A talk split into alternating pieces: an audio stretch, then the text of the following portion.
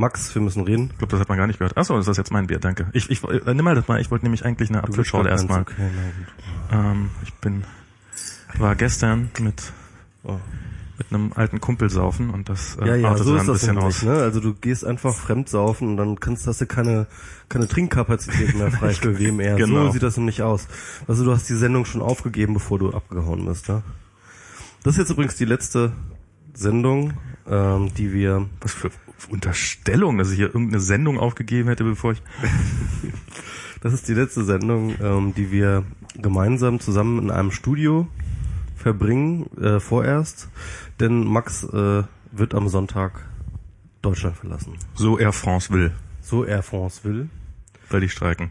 Genau. Und Wahrscheinlich, wenn die damit streiken fertig sind, dann geht dieser Vulkan auf Island wieder los oder irgendwie sowas. Wahrscheinlich ist das Ich so. sehe schon kommen. Oder äh, Krisenregion rückt äh, näher. Und dafür haben wir uns aber äh, einen Experten eingeladen. Thomas Wiegold. Hallo. Möchtest du lieber Journalist oder lieber Experte sein? Hatten wir ja vorhin schon eben. Ich bin Journalist. Du bist, wir haben uns keinen Experten, sondern wir haben jetzt einen Journalisten eingeladen. Genau, das seit über 30 Jahren. Genau, also du hast ja, ähm, also ich versuche mal deinen Werdegang, so wie er sich mir darstellt, äh, wiederzugeben. Da bin ich gespannt. Ähm, also du bist halt schon länger Journalist und äh, du hast dann angefangen ähm, zu bloggen, ich weiß nicht, bei Stern oder wo war das? nee, bei Fokus. Bei Fokus, genau, Fokus.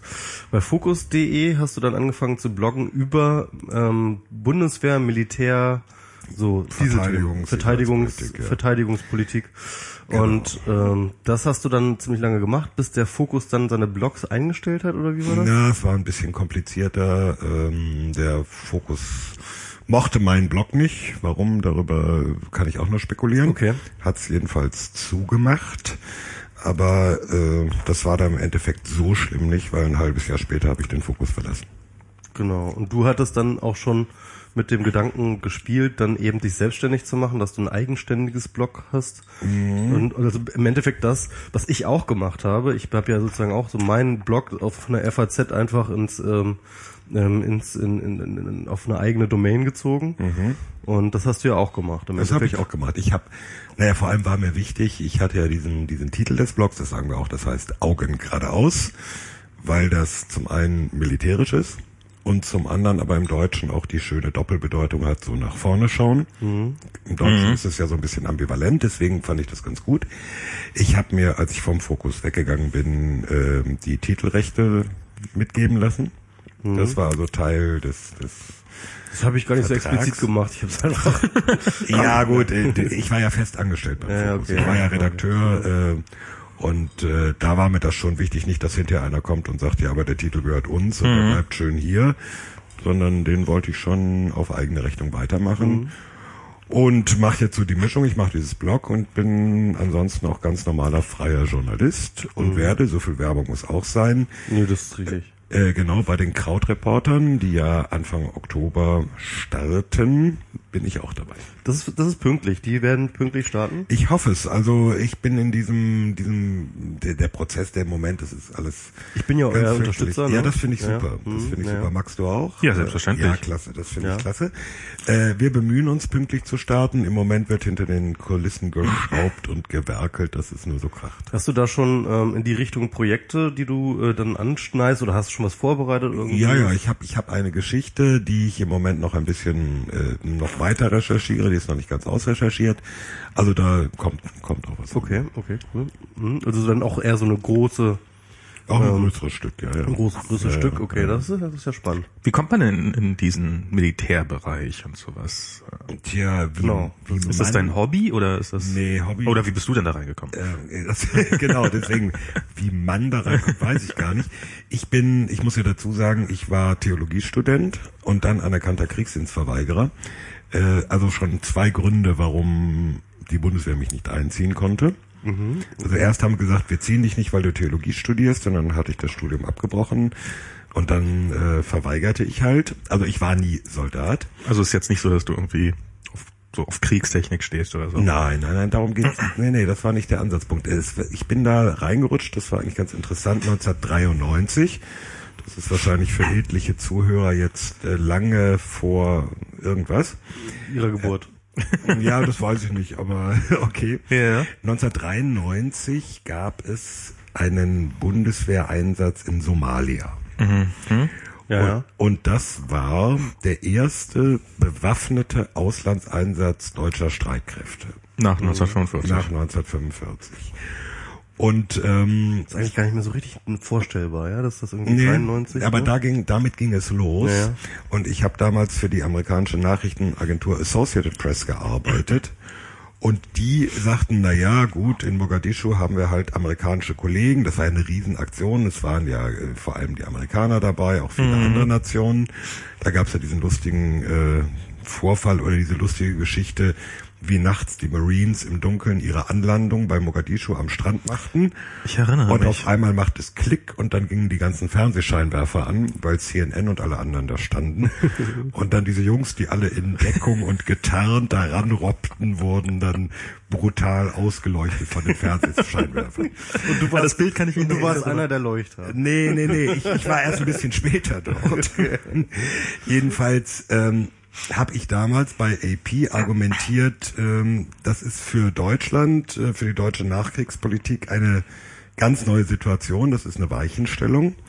Und da reicht es nicht, wenn amerikanische Reporter für AP in Mogadischu sitzen, weil für die Amis, ob nun die Deutschen kommen oder die Jordanier oder die Türken, das ist halt Nation Nummer 17 oder 18, das macht für die gar keinen großen Unterschied.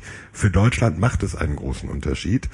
Und ich habe offensichtlich so überzeugend argumentiert, dass ich mich dann ein paar Wochen später in Mogadischu wiederfand und ähm, in Beledweyne in Zentralsomalia am Rand der Rollbahn stand, als die erste deutsche Maschine landete. Krass. Und dann bin ich irgendwie an diesem Thema hängen geblieben, ähm, weil ich es interessant, weil, aber auch weil ich es wichtig fand, weil ich denke, in, äh, ich habe da vielleicht ein bisschen Oldschool Journalismus und Demokratieverständnis, dass es nämlich äh, darauf ankommt, äh, über die Vorgänge in einer Demokratie, über das, was der Staat macht, was Verwaltung macht, was die Exekutive macht, äh, au- auch aufzuklären und das zu verfolgen und journalistisch zu begleiten. Das klingt jetzt sehr her, aber das ist so ein bisschen Teil des Ansatzes, den ich dabei habe. Das ist dieser Berufsethos, wie man so schön sagt. Könnte man so sagen. Ja. Ich habe neulich, ähm, ein ehemaliger Schulfreund von mir ist beim Militär gelandet und darum habe ich mal so ein bisschen darüber, also beziehungsweise ich kenne auch jemand anders, der hat für eine Softwarefirma gearbeitet, die ähm, für die NATO gearbeitet hat und das war halt alles furchtbar wichtig und furchtbar geheim und furchtbar Clearance und jeder jeder Mitarbeiter musste hundertmal überprüft werden und so. Aber das ist ja auch geradezu irgendwie, also wenn man mal drüber nachdenkt, so Kriegstechnik, so dieser ganze, ist ja, das ist ja nicht nur die Armee, die da irgendwie steht, sondern es ist ja dieser ganze Komplex hinten dran, diese diese Industrie und da, da wird ja sicherlich auch eine Menge gemauschelt, oder? Da wird, ähm, ja, ich glaube, da zum einen wird äh, genauso gemauschelt wie in anderen Industrien auch. Ja. Äh, ich glaube, auch in der, in der Softwareindustrie oder, oder in der Bahnindustrie oder so wird. Ja, aber das Militär kann sich immer noch rausreden, das Geheimnis ist äh, äh, Ja, einerseits ja. Äh, auf der anderen Seite haben wir natürlich vor allem in Europa in den letzten Jahren die Situation, äh, das Geld ist knapp. Und da ist dann alles äh, schon ein bisschen komplizierter. Es ist also nicht so, dass die Industrie hingeht und sagt, hey, wir haben ja was Tolles und dann sagt die jeweilige Regierung, oh, finden wir klasse, kaufen wir. Das ist alles schon ein bisschen komplizierter geworden. Also, dass da gemauschelt wird, es, es, es gibt natürlich den Unterschied, dieser Markt ähm, ist kein Markt, wenn wir uns das realistisch anschauen, weil es gibt eine ziemlich begrenzte Zahl, Zahl von Käufern nämlich im Wesentlichen Staaten. Wenn wir jetzt mal von Handel mit kleinen Waffen und diese diese Waffendealer und so, äh, aber da geht's eher um Kleinzeug, da geht's nicht um äh, Kriegsschiffe oder äh, Kampfjets oder so etwas. Also das heißt, äh, die, die jeweilige Industrie muss schon gucken, dass sie mit den Staaten klarkommt. Und äh, das äh, macht diesen Markt so ein bisschen anders als oder eben nicht zu einem normalen Markt. Ja. Und ich ganz, ganz kurz, um das mal überzuleiten, warum wir dich jetzt hier eingeladen haben, war vor allem deswegen, ähm, das klang, in der letzten Folge auch so ein bisschen durch, ähm, ja, irgendwie äh, die Welt brennt und wir reden über das iPhone. Und ähm, das ist natürlich auch Markenkern bei uns, aber Die Welt brennt ja auch wegen des iPhones. Insofern ist das ja auch korrekt. Also, ja, das ist äh, genau. Eskapismus. Also, wir äh, wollten für dich einfach mal als Militärexperten fragen, was hältst du denn vom neuen iPhone? nein, nein, nein, nein. Ja, Nein, nein, nein, ja. nein, nein, Aber ich verrate jetzt mal ein Geheimnis. Ich benutze kein iPhone. Ich besitze kein iPhone. Was? Wen hast du hier eingeladen? Ich wusste nicht, dass es eine Apple-Fanboy-Veranstaltung ist. Da habt ihr nicht von gesprochen. Nein, nein, nein, nein. Äh, sind wir eigentlich auch gar nicht. Also wir, ähm, ähm, es wäre jetzt nur der Anlass gewesen, weil es gerade ähm, das neue iPhone vorgestellt Ja, wird. nee, ach, aber, aber das, Da- war, da- das machen davon wir habe jetzt ich gehört. Ja. Also das machen wir nicht. Habe ich gehört, dass es irgendwie was Neues gibt. Nee, wir haben jetzt dich eingeladen, weil wir wirklich mal, äh, also ganz persönlich, meine, meine Perspektive ist darauf jetzt gerade, dass ich wirklich mich komplett unterinformiert fühle bei den momentan vielen, vielen Konfliktherden, die wir in der Welt haben. Ich kriege das mit, dass es die, dass es die gibt, aber dadurch, dass ich auch das Buch geschrieben habe, war ich halt so in meinem Tunnelblick drin, dass ich das Jetzt muss echt ich nur immer fragen, echt, du hast ein Buch geschrieben? Was für ein Buch hast Nein, du nein, nein, das geschrieben? brauchst du nicht, dass unsere Hörer sind da äh, Ach so. wohl Der informiert. Werbeblock kommt doch. Ach so, das hast, hättest du mir vorher sagen müssen. Einfach sitzen und ganz entspannt. Und, Und Michi reden lassen. Und, und ich, also auf jeden, Fall, auf jeden Fall, ich fühle mich halt wirklich, wirklich überfordert davon. Ähm, also ganz kurz mal, um das mal aufzuklären, äh, aufzuzählen, ja, was haben wir alles irgendwie? Wir haben den Ukraine-Konflikt, wir haben den Nahostkonflikt, wir haben äh, die ISIS oder IS oder das musst du mir auch nochmal erklären, warum man wie sie wie, wann und wo nennt. Isil, das glaube ich jetzt das Neueste. ISIL sagen die Amis, äh, okay. Ja, kann erklären wir gleich. Ähm, und dann haben wir noch, äh, klar, äh, irgendwie, ähm, äh, ähm, äh, scheiße, Damaskus, äh, hier. Syrien. Syrien, genau. Haben wir noch Syrien und äh, haben wir noch mehr? Naja, Schottland sp- spaltet sich schon von England ab. ja, das, ist, Das ist noch nicht militärisch. Noch, noch, obwohl er hat auch eine wichtige militärische Eine Komponente. ganz wichtige, weil die ganzen Basen für die Schott, äh, für die englischen, britischen Atom-U-Boote sind in Schottland. Oh, okay. Das äh, wird noch sehr interessant. Und die Schotten wollen die alle ganz dringend loswerden. Die Schotten wollen die loswerden. Auf der anderen Seite. Schottendicht, Ja. haha. Gut, okay. War nicht schlecht, Ja. der war nicht schlecht. äh, was du jetzt gar nicht erwähnt hast, sind die ganzen äh, Krisen, Kriege, Konflikte in Afrika, die äh, alle schon so aus den Augen verloren Die, die, haben. die Leute die sind unter so ferner Liefen. ja, ja, Auch, genau. Ja, aber das die, ist wahrscheinlich auch Die sehr waren ernst, vor einem ja. halben Jahr irgendwo auch mal ganz wichtig. Afrika ist doch jetzt aber, alles Ebola, oder nicht? Irgendwie. Äh, hm, das auch, ja. ja. Nee, nee, es gibt, es gibt, es gibt ja Konflikte und Kriege und Krisen da weiterhin, aber die sind hier nicht mehr so auf dem Schirm und ähm, interessieren auch nicht mehr so. Das ist ja sowieso immer das Lustige. Wenn, wenn von irgendwo nicht gemeldet wird, dass da eine Bombe hochgegangen ist, dann heißt das entweder, dass da keine Bombe hochgegangen ist oder dass es so normal ist, dass da eine Bombe hochgeht, dass dass man nicht drüber berichtet. Oder dass woanders gerade spannendere Bomben Ja, hochgehen. genau. Ja, das Ja, kann ja, letzteres vor allem. Also offensichtlich scheint der Vorrat an Aufmerksamkeit für Krisen. Um, um mal so die. Größen, Größenordnung einmal äh, in Relation zu bringen, ja, zwischen diesen verschiedenen Konflikten, nehme ich an, hoffe ich, ja, dass diese vielen afrikanischen Konflikte, die wir haben, tatsächlich auch in ihrer, sag ich mal, in ihrem Ausmaß auch nicht mit dem mithalten kann, von denen Das kannst du so nicht sagen. Das kann man Oh nicht nein, sagen. ne? Nein. Okay. Äh, Sie haben in, in ihrer Auswirkung auf Europa, also auf das, was wir als, als Betroffenheit empfinden, Mhm. haben sie einen ganz anderen Stellenwert. Aber wenn du dir den Kongo anguckst, äh, gut, im Moment geht's da so halbwegs, aber da sind äh, Millionen von Menschen in den letzten Jahren ums Leben gekommen. Naja. Ich glaube, ich bin mir jetzt nicht ganz sicher, aber es gab irgendwo eine Zahl, ähm, wenn man das mit dem Zweiten Weltkrieg vergleicht, dann waren es eigentlich fast mehr umgerechnet auf, auf, auf die Bevölkerungsgröße. Oh. Äh, insofern, das sind schon ganz massive Konflikte, aber wie gesagt, die betreffen uns in Europa nicht und dann äh, nehmen wir sie auch nicht ganz so wahr.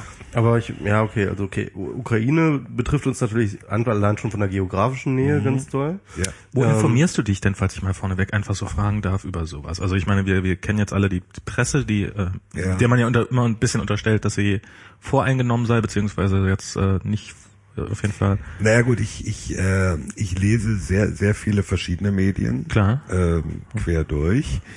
Ich äh, rede mit vielen Leuten, äh, gerade was, was dann halt die deutsche Perspektive angeht. Also ich bin ja, wie wir anfangs schon gesagt haben, ich bin ja von Haus aus Journalist. Ja. Also äh, rede ich mit Leuten aus dem Verteidigungsministerium, aus der Bundeswehr. Heute habe ich mit einem aus dem russischen Militärattachéstab geredet. Also ähm, ich sehe schon zu, dass ich möglichst breit mit verschiedenen Leuten rede, mir Sachen angucke. Also viele Originalquellen sozusagen. Also du guckst, möglichst Originalquellen. Das ist äh, auch sowas, haben wir eigentlich schon mal einen Blog erwähnt, äh, dem Namen nach? Nee, Äh, wir haben es erwähnt, aber wir haben nicht gesagt, dass es augengeradeaus.net heißt. gerade Wir erwähnen es noch ein paar Mal. ja, Habt ihr das gehört? Ihr geht jetzt auf augengeradeaus.net und Na, im Moment äh, bin ich ja hier und rede und schreibe da ja nichts. Also ja und, daher- und Ja, aber man kann das äh, alte nachlesen. Das Ja, ist so ein natürlich. asynchrones. Ja, ja. könnt ihr euch mal Ja. umsehen. Ja, Stimmt, ist ja asynchron. Aber mit dem Gedanken muss ich jetzt auch erst mal klar. Ähm, nein, wo ich, wo ich dann oft auch meinen, meinen, meinen Lesern klar mache, die kommen dann, äh, schreiben in die Kommentare irgendeinen Link, guck mal hier. Und ich sage, das ist ja nett, aber ich muss nicht äh, ein deutsches Medium nehmen, das eine amerikanische Zeitung abschreibt, das über eine Originalquelle aus dem Pentagon berichtet, sondern ich guck mal lieber, ob man nicht die Originalquelle aus dem Pentagon kriegt. Und äh, das ist keine Hexerei. Dann geht man nämlich auf die Webseite vom Pentagon und da steht, da sind die Amis übrigens richtig gut drin. Da steht dann zum Beispiel das Transkript äh, von dem, was, was der Minister oder was der Stabschef oder so letzte Nacht erzählt hat. Das ist relativ fix im Wortlaut verfügbar und dann kann man nämlich im Original gucken, was hat Chuck Hagel gesagt. Und darauf beziehe ich mich eigentlich immer ganz gerne. Also so nah wie möglich versuchen, an eine originäre Quelle ranzukommen. Hm, okay. Aber wie ist das? Also ich meine, gerade jetzt beim Ukraine-Konflikt finde ich das wirklich unfassbar unübersichtlich. Ich meine, Das bisher, auch, ja. bisher leugnen, also ich wollte jetzt gerade den Witz machen, wieso redest du mit dem russischen Militärattaché? Die Russen sind doch, haben doch gar nichts mit diesem Konflikt zu tun. Naja, er hat, er hat mir, er hat mir auch gesagt, es gibt keine russischen Soldaten in der Ukraine. Nee, die machen ja nur Urlaub. Der- Ähm, naja, gut. Jedenfalls, das war auch seine Aussage. Ja. Nicht? Also, aber ich finde es wichtig trotzdem. Ich Aber Hauptsache wichtig- Originalquelle. Nein. Ist das das erste Mal, dass ein Krieg stattfindet und eine Seite leugnet, überhaupt beteiligt zu sein? Ich, jetzt weiß ich jetzt nicht. Nein, es gibt doch schon Stellvertreterkriege. Ja, auch stimmt, die hat man ständig, gab's stimmt. immer. Das ist natürlich richtig. Gerade in Afrika gab's die immer. Aber auch anderswo. Nee, insofern, ich glaube nicht, dass das erste Mal ist. Und äh, Ah, Aber, aber mal eine ganz grundsätzliche Mhm. noch mal Frage, ähm, so dieses Ding so mit äh, so Kriegserklärung, das ist vorbei, ne? Also das gibt's nicht mehr, das oder? ist out. Mir hat zwar mal ein, ein Diplomat erzählt, er habe in seiner Ausbildung noch gelernt, wie man formvollendet korrekt eine Kriegserklärung äh, aufsetzt. das ist auch eine wichtige Schlüsselqualifikation. Nein, ich glaube, das ist ziemlich Wie viele out. Kriege konnten nicht stattfinden? Weil Nein, äh, es, das ist das Auto. Das war vor 100 Jahren. Nicht? Das also das Deutsche Reich erklärt Russland den Ja. Krieg oder so etwas. Das das gibt's ja eigentlich praktisch gar nicht mehr. Ja, Äh, wir hatten vor zwei Jahren oder sowas die ersten Kriegserklärungen über Twitter Mhm. sozusagen. Wobei das formal natürlich Also im Sinne also des ich, in Völkerrechts meiner Timeline jeden Tag zwölf. ja, ja, gut. Das ist dann aber eher dein Kleinkrieg. Wobei das formal natürlich in dem Sinne keine Völkerrecht welcher Krieg war das, der da äh, erklärt worden ist? Auf Also ich behaupte, das erste war, als die kenianischen Truppen nach Somalia reingegangen sind. Das ist jetzt auch schon wieder drei Jahre her oder so. Da haben die nämlich über äh, Twitter verkündet und wir werden mit unseren Kampfjets folgende Städte angreifen. Okay. Und das ging, lief dann über Twitter, über den offiziellen Twitter-Account des Sprechers der kenianischen Streitkräfte. Okay. Nun kann man sich natürlich fragen, ein bisschen komisch, wie viele Leute in Somalia äh, sind auf Twitter? Eher wenig. Aber es gibt, und das soll man nicht unterschätzen, eine riesengroße somalische Diaspora. Die sitzt dann in San Francisco oder in London oder auch in Berlin meinetwegen. Und die sind natürlich auf Twitter und überhaupt äh, auf Social Media miteinander vernetzt. Und die informieren dann die Leute? Die rufen dann äh, ihre Cousine, Tante, was auch immer in Bosaso an oder so und sagen, übrigens, die Kenianer sagen, die wollen jetzt äh, Über heute zwölf Nacht- Ecken hat dann auch der Präsident des angegriffenen Staates dann erfahren, dass er angegriffen wurde. RT. So, komm mal. Nee, das, das, das solche Sachen. Ne? Und äh, aber das ist dann Social Media und Krieg ist dann noch ein ganz. Da hast du nachher auch einen Vortrag, hast du einen Vortrag mal gehalten, ne? jetzt auf, Auf der, der Republika. Auf ne? der Republika ja, voriges Jahr, dieses Jahr nicht, ja. Ja, dies Jahr nicht. Genau, ja. Ähm, ja, äh, spannende Sache. Ähm, aber ähm, ja genau, also ich, ich war noch gerade noch bei dieser Gesamtschau, ja, irgendwie, Mhm. ähm, also einerseits sagst du, ähm, teilweise sind diese afrikanischen Konflikte, von denen man wirklich gar nichts in den Medien bekommt, sind teilweise größer als die, über die wir reden. Ja. Ja. Ja, gut, äh, größer im Oder- Sinne oder von relo- ja. betroffenen Personen. Ja. Ob sie in der weltpolitischen Auswirkung größer sind, Bedeutung, offensichtlich ja. nicht. Äh, Genau. Also, was in der Ukraine passiert zum Beispiel, ist ja nicht nicht in erster Linie oder nicht nur deswegen bedeutend, weil Menschen in diesen Auseinandersetzungen ums Leben kommen, das ist schlimm genug. Es ist aber vor allem deswegen bedeutend, weil sich sozusagen wieder zwei große Machtblöcke gegenüberstehen. Ja, ja, das ist das Spannende, ne? Das ist, äh, genau.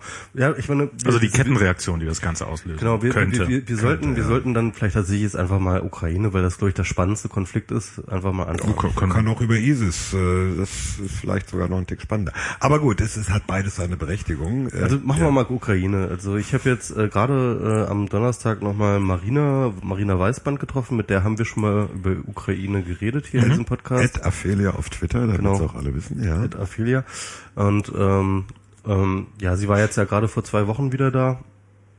Ja, ich meine, sie hat jetzt auch nichts anderes zu berichten als ähm, auch, äh, ich sag mal so, man man kann ja das eigentlich nur noch so eingrenzen mit irgendwie bestimmte ähm, Leute in den Medien oder, oder bestimmte Medien sehen, ja. Also ich finde das ja mittlerweile so unübersichtlich, ähm, ähm, die Interpretationsspielräume, ähm, die sich dort gen- genommen wird. Ähm, ähm, ich bin seit, eigentlich seit dieser Ukraine-Geschichte, also seit auch diese Revolution angefangen hat, bin ich komplett unentschieden, was, äh, was dort passiert und ob das gut ist und oder schlecht ist und wo das hinführt und, und, und, und, und wer schuld ist und wer nicht schuld ist.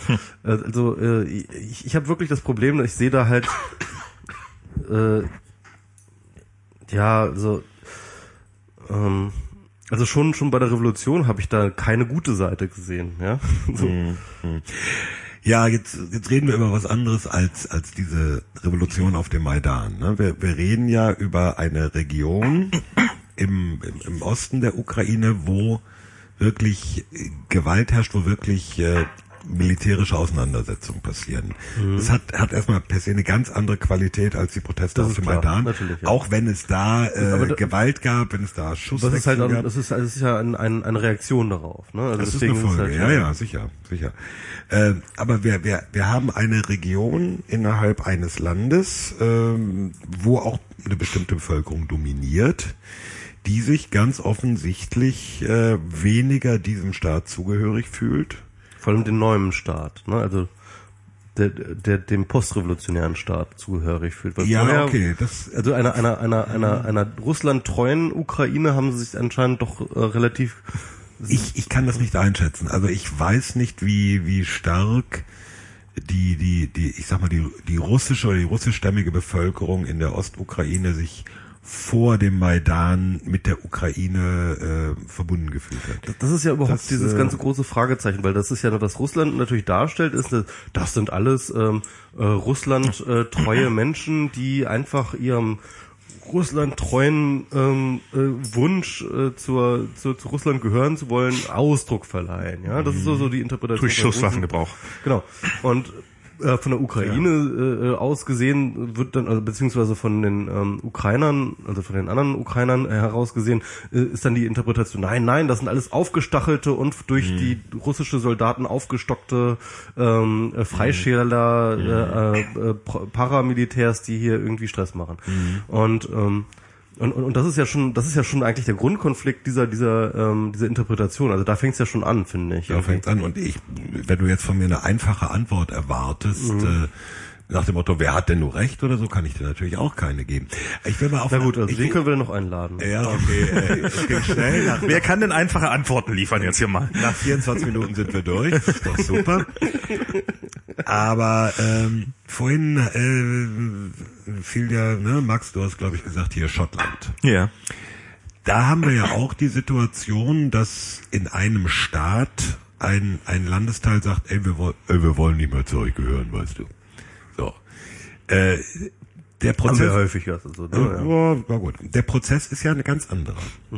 Also es erheben sich ja nicht die schottischen Clans in den Highlands und werfen die britischen oder englischen Besatzer raus. Diesmal nicht. Diesmal Diesmal nicht. nicht. Das, eben, und das ist genau der Punkt. Ähm, vor, vor 300, 400 Jahren lief das alles noch ein bisschen anders, auch äh, in Schottland oder zwischen Schottland und England. Ähm, das, das Verrückte ist eigentlich, dass diese Muster der gewaltsamen Auseinandersetzung, dass die wieder da sind. Dass die in Europa wieder da sind. Dass es die anderswo gab, okay, äh, jetzt kann man natürlich sagen, auf dem Balkan haben wir natürlich auch ähnliche Dinge gesehen. Ja, so richtig weg waren die doch nie, oder? Äh, für Europa in der Nachkriegsordnung. Naja, also hier in Spanien mit mit äh, Es gab, Basken es gab so. immer Formen von Terrorismus, aber es gab nie die, die, die breite baskische äh, Volksrevolutionsarmee. Die Die, Iren haben ja auch noch bis vor kurzem gebombt, ne? Also, ja. Ja, Ja. aber das ist was anderes, Terrorismus dann, ja, ja. Ge-. Gehen wir, okay, aber da, dass es wirklich flächendeckend militärische Auseinandersetzungen gibt und dass ganz offensichtlich ein anderer Staat involviert ist, das, das hat eigentlich eine neue Qualität. Also ich äh, erinnere mich so ein bisschen, weil ich jetzt noch etwas älter bin, als ich aufs Gymnasium kam, hatte ich einen Schulatlas.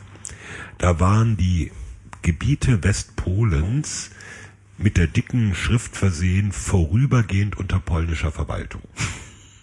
Das, Okay. ja, das war Ja. also Anfang der 70er Jahre, das war Standard. Das Vor war, Brand. Bitte? Vor bevor Brand den die Äh, ja, äh, be bevor, äh, bevor die Ostpolitik wirklich gegriffen hat, äh, äh, So, bevor das, das war tatsächlich sozusagen ähm, äh, die, die allgemeine Raison, äh, zu Ja. sagen, okay, das ist jetzt nur so vorübergehend, Genau. das Großdeutsche Reich. Ähm, Nee, noch nicht mal. Es geht ja nicht um das Großdeutsche Reich, sondern es geht äh, um die Gebiete, die auch deutlich vor dem Zweiten Weltkrieg zu Deutschland gehörten, Ja, ja. aber nach dem Zweiten Weltkrieg halt dann polnisch wurden. Und ähm, also in meinem offiziellen Schulatlas stand dann vorübergehend unter polnischer Verwaltung. Und äh, das ist jetzt so 40 Jahre her und da, da hat sich doch schon einiges geändert. Also die Deutschen haben irgendwann auch offiziell erklärt, letztendlich mit den 2 plus 4 Verträgen Anfang der 90er Jahre, dass sie auf diese Gebiete verzichten. Und dass nicht irgendwann eine Bundesregierung sagt, ach, jetzt wollen wir das doch mal wieder haben oder so. ich meine sagen kannst du es immer noch, aber nee, aber kann sie eigentlich nicht mehr, weil Mit der es- AfD sind jetzt wieder Leute da am Start, die könnten da vielleicht. ja, ach in der CDU gibt's da auch einige von. Ja, Ja, klar. aber äh, nee, äh, es ist nicht, äh, also, einfach um den Unterschied klar zu machen, das war ein offizielles Schulbuch damals. Ja, ja, klar. Und das ist heute undenkbar. Ja. Ja, Ja, also es wird immer irgendwelche Leute geben, die sagen, okay, hätten wir gerne, aber es ist eigentlich undenkbar. Und ähm, ich bin jedenfalls dann so in, in so einer Nachkriegssituation aufgewachsen, trotz kaltem Krieg, wo aber eigentlich immer eine gewaltsame Veränderung von Grenzen als der schlimmste anzunehmende Fall galt. Und deswegen sehe ich, oder vielleicht auch Leute meiner Generation, das äh, mit einem gewissen Erschrecken, dass sowas äh, ja einfach wieder passiert. Und das, obwohl du ja nun äh, äh, sozusagen äh, Kriegsjournalist äh, bist, ja. Also du berichtest ja schon nicht seit gestern über solche Konflikte, aber dass das jetzt halt so nahe ist, ist dann schon für dich auch, Ja, das ist das ist in Europa passiert, das finde ich. das ist schon für dich schon okay. Ja. Ja, es ist, ist ja schon verdammt nah. Weil das ist passiert ist, das ist ja, äh, das, das Wobei was ich- passiert, also das weißt du ja, ne? ich- Also ja, kann ja mit meinen ja. mit meinen dreieinhalb Sätzen, äh, also so, so, ich war ja nun öfters mal in der Ukraine in meinem Leben, ähm, also oder auch da, also auf der Krim damals, als es noch Sowjetunion war und jetzt halt in der Ukraine und so. Und es gibt halt definitiv diese diese starke Spaltung zwischen der West- und der Ostukraine, die ähm, auf der einen Seite halt schon über die Sprache, die eine äh, Hälfte spricht, ist tatsächlich zum Großteil russisch dominiert und die sprechen da auch russisch und in, der Westukraine wird halt ukrainisch gesprochen und russisch ist verpönt. Äh, und äh, wird halt quasi, ähm, obwohl die Sprachen jetzt nicht so weit auseinander sind und sowas, und man sieht das ja auch immer an den Wahlen, dass so, so dieses, äh, die haben ja nie eine wirklich stabile Regierung gehabt, sondern es war halt immer relativ 50-50 und wer, wer welche Seite gerade dominiert, äh, war mehr oder weniger Glückssache sozusagen. Und ähm, Also Aber- ich, ich muss jetzt gestehen, über, über die Ukraine als solche kann ich relativ wenig sagen. Also ich bin weder ein, Ru ein Russland-Fachmann noch ein Ukraine-Fachmann. Ich beobachte das natürlich unter diesem Aspekt, ähm, dass so eine gewisse Blockkonfrontation zwischen Russland auf der einen und der NATO auf der anderen Seite politisch läuft, mhm. äh, immer in der Hoffnung, dass sowas nicht aus welchem Grund auch immer irgendwelche Weiterungen hat, die, Herr Wiegold, ist der Kalte Krieg lassen. zurück? Das wäre so eine das typische Journalismus. Das wäre so eine typische Journalismusfrage. ähm, auf jeden Fall ist ein bisschen die Rhetorik des Kalten Krieges zurück. Auf beiden Seiten ja, übrigens. Ja. Ähm, sowohl bei der NATO als auch äh, bei den Russen. Bei der NATO oder in der NATO ist sie sicherlich auch deswegen zurück, weil gerade die osteuropäischen NATO-Mitglieder, also vor allem Polen und die baltischen Staaten, die haben, wenn man mit denen redet, so eine, die vermitteln einem, wir fühlen uns ganz real bedroht von Russland. Mhm, okay. Also gerade die Balten. Aber, die sind ja schon NATO, ne? Irgendwie. Ja, die sind in der NATO. Genau, ja. Da gibt's ja auch Streit drüber, ob das rechtens war, weil es gab gewisse mündliche Zusagen nach der deutschen Einheit, mhm dass die NATO sich nicht weiter nach Osten ausdehnen würde. Mhm. Die sind allerdings nie, auch wenn manche Leute das immer wieder behaupten, aber sie können es halt nie belegen, die sind nie in völkerrechtliche Verträge gefasst worden. Okay. Sondern da gab es äh, gewisse mündliche Absprachen und äh, dann war natürlich irgendwann der schwierige äh, Punkt, jetzt werde ich wahrscheinlich dann irgendwann als Kriegstreiber beschimpft, wenn ich das sage, dass ähm, vor allem die baltischen Staaten, Estland, Lettland, Litauen, gesagt haben, aber wir wollen in die NATO. Wir waren lang genug zwangsweise Teil der Sowjetunion. Mhm. Wir sind da jetzt raus und für unsere Sicherheit haben wir das Gefühl, oder wir fühlen uns in der NATO sicherer. Mhm. Da, da kann ganz, ganz kurz mh. intervenieren, weil ähm, ich habe manchmal das Gefühl, dass diese, dieser Schritt in die NATO auch von vielen, gerade ähm, Ostblockländern, verstanden wurde als erster Schritt in die EU. Nee, ähm, nee, noch nicht mal. Also mir ist, ich habe das auch lange so gesehen mhm. und dann habe ich mit einer befreundeten Journalistin aus Slowenien gesprochen. Also einer dieser Staaten, die beim Zerfall Jugoslawiens entstanden mhm. sind, recht kleiner Staat. Und äh, die sagte mir, das ist über zehn Jahre her, diese, äh, da waren die weder in der EU noch in der NATO. Mhm. Und die haben gesagt, wenn wir jetzt, sie sagte mir so, wenn wir jetzt die Wahl hätten, EU oder NATO, würden wir sofort sagen NATO. Oh okay. EU ist okay. Weil, NATO ist ja nur Sicherheit, ne? Ja, also, ja. ja. Äh, EU ist okay, wirtschaftliche Vorteile wollen wir natürlich alles, aber für uns steht an erster Stelle NATO. Okay, also die fühlen sich wirklich, wirklich, wirklich bedroht von Russland. Ja. Hm. Naja, ich meine, wie man jetzt in der Ukraine sehen kann, jetzt vielleicht auch nicht so ganz zu Unrecht. Aber, aber Russland hat bisher jedenfalls meines, meiner Beobachtung nach keine expansive Politik getrieben, oder? Ist das so? Äh, Sie haben halt versucht, so, so Tschetschenien davon abzuhalten, Nein, sich zu ja, spalten okay. und solche Geschichten. Aber ähm, definiere expansive Politik. Ja. Äh, also das Problem ist ja Krim. Hm? Mhm, ja. Äh, sagt Russland, war ein Teil Russlands, ist ein Teil Russlands, wird immer ein Teil Russlands sein. Mhm. Völkerrechtlich gesehen gehört die Krim zur Ukraine. Mhm. Insofern hat keine expansive Politik äh, betrieben, ist nach dem russischen Selbstverständnis richtig, nach dem aber, Völkerrecht aber, aber ich meine jetzt nicht. auch vor Krim, ne? Also ich meinte jetzt, ja. also, also du, du berichtest ja von einem Gespräch, das wahrscheinlich vor der Ukraine. Ja, ja, deutlich vor der Ukraine. Ja, ja, klar, ne? Das klar. heißt also mit anderen Worten, es gab zu diesem Zeitpunkt noch keinen Anlass zu glauben, dass ähm, also jetzt kann man jetzt kann man durchaus vielleicht ähm, das in Erwägung ziehen, dass Russland eine expansive Politik betreibt. Nein, äh? Russ Russland betreibt ja nicht eine expansive Politik in dem Sinne, wir möchten Länder erobern. Das äh, also bisher man, jedenfalls. Nee, ja. kann man auch, ich, würde ich auch weiterhin nicht so sehen. Aber äh, es ist auch eine Frage der, der Wahrnehmung. Zum Beispiel die baltischen Staaten mit ihrer teilweise sehr großen russischen Be äh, Bevölkerung oder russischstämmigen mhm. Bevölkerung. Äh, dann kann man die Frage stellen, ja, hat Russland ein Recht oder sieht Russland die vielleicht einfach als früheren Teil der Sowjetunion, als Teil, als eigentlich natürlichen Teil Russlands? Mhm. Das ist doch eigentlich der Punkt. Also ja. äh, keiner, ich glaube, keiner unterstellt Russland, dass die losgehen und neue neue Länder erobern wollen. Das ist äh, darum geht's überhaupt nicht. Aber zu sagen, Moment, das war doch eigentlich immer unsere Sphäre. Das gehörte doch eigentlich schon immer zu uns. Ja, aber das ist auch, das ist ja auch schwierig, ne? Ich meine, ähm, die Ukraine, also was, was ist Russland, ne? Also jetzt historisch betrachtet. Ähm, äh, ich meine, solche, die ganzen Länder, die viele, viele der Ostblockländer, die gibt's ja erst seit kurzem, ja, also relativ, also historisch kurzer Zeit. So Polen gibt's ja auch erst seit.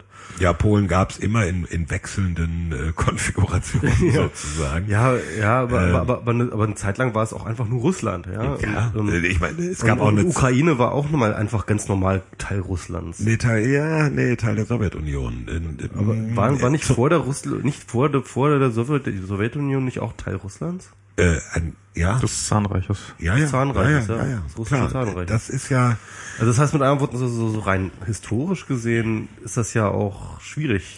So. ja gut, aber deswegen habe ich ja vorhin meinen Schulatlas erwähnt. Äh, historisch gesehen ist eine Stadt wie Breslau, ist eine St- Stadt wie Breslau deutsch.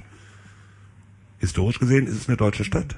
Na klar, natürlich. Aber Also für- irgendwann für- muss, irgendwann muss man sich davon verabschieden, Äh, ansonsten genau, genau, ich meine, aber- ko- kommt man, sonst käme man zu Nein, dem nein, Punkt aber, zu sagen, aber, aber wenn wir, es müsste zurück. Das sehe ich absolut richtig, genauso, ne? aber wenn wir jetzt irgendwie darüber reden, was Russland ist als einen legitimen Teil von sich begreift oder nicht, dann ist ja der einzige Anhaltspunkt, den man dafür hat, ist die Geschichte. Ne? Also Ja, auf der anderen Seite ist Geschichte so, so wechs wechselhaft über die Jahrhunderte, sonst landen wir irgendwann beim Heiligen Römischen Reich Da, da deutscher bin ich, Nation. also, also das, ja? das ist Also- ja auch das, das ist ja auch das große Problem vom Nahost. Da kommen wir noch mal drauf. Aber ähm, ähm, das im Endeffekt ist ja auch ständig von jemand. Aber aber Aber auf jeden Fall, wir können uns sicher sein, dass- Ne, aber aber irgendwo muss er, wenn wenn wenn Russland jetzt irgendwie argumentiert, ähm, äh, dass irgendetwas ein legitimer Teil von sich ist, dann kann es ja nur historisch ar- argumentieren. Ja, Das- das Ganze Na, oder über die nicht. Bevölkerung, die da ist. Oder über die Bevölkerung. Das ist wiederum das, was den Esten zum Beispiel Sorgen macht, weil Mhm. da ist, ich glaube, etwa ein Viertel der Bevölkerung ist russischstämmig. Okay. Ähm, das sind also diese Geschichten. Ich war aber davon ausgegangen, oder wir waren von, von dem Punkt gekommen, äh, wenn man von, von Russland aus guckt, ist die NATO immer näher an die russische Grenze rangerückt. Ja. Aus Sicht der jeweiligen betroffenen Staaten, Balten, Polen, Rumänen und so weiter, haben die äh, sozusagen gesagt, wir wollen unter diesen NATO-Schutzschirm. So, das sind diese beiden Perzeptionen, die aufeinanderstoßen, mit denen wir jetzt das Problem haben. Und äh, das, was in der Ukraine passiert, hat zu einem ganz großen Teil sicher auch damit zu tun, dass Russland sagt, nicht noch ein Land, wo die NATO an uns ranrückt. Okay, ja, ja. Ja, wobei ja. Es, äh, es gab ja in der Ukraine keine, keine, keine Mehrheit bislang für einen NATO-Beitritt. Äh, aber es wurde zumindest auch schon mal drüber nachgedacht. Und ähm, die Assoziierung mit der EU oder dieses Heranrücken an den Westen war und ist natürlich für Russland ein Alarmsignal nach dem Motto, wir werden noch weiter eingekreist und äh, die NATO rückt uns noch näher auf die Pelle. Naja, und dann eben auch, also ich meine, so, hat ja Russland offensichtlich schon so ein bisschen, also wo wir jetzt gerade bei den natürlichen Einflusssphären, also vielleicht jetzt nicht das Territorium, aber so dieses, das ist noch irgendwie, das gehört noch irgendwie dazu, das haben sie ja schon nach wie vor sehr stark. Also so dieses, das Ja. ist ja nicht der erste Konflikt mit der Ukraine, sondern bisher war da immer das, dass sie dann Öllieferungen oder Gaslieferungen äh, eingeschränkt ja, ja. haben, etc. pp. Also sie haben ja schon, wenn es irgendwie nicht so ganz nach ihrem Willen ging, dann haben sie ja schon äh, gesagt, da müssen wir jetzt mal jemanden bestrafen, damit die mal wieder sehen, wo es lang geht. Also das ist ja Abhängigkeit ist auf jeden Fall immer da gewesen, ja. Ähm, was ich, ähm, gut, äh, das ist ja aber Soll ich auch noch ein paar komplizierte Sachen Nee, erklären? nee, nee, nee, nee, ich will noch mal ganz kurz da, da, da bleiben, also bei diesem Bedrohungsgefühl Russlands. Ja, Ne? ja. Ähm, das ist ja jetzt auch etwas, ähm, worüber wir schon seit längerem sprechen.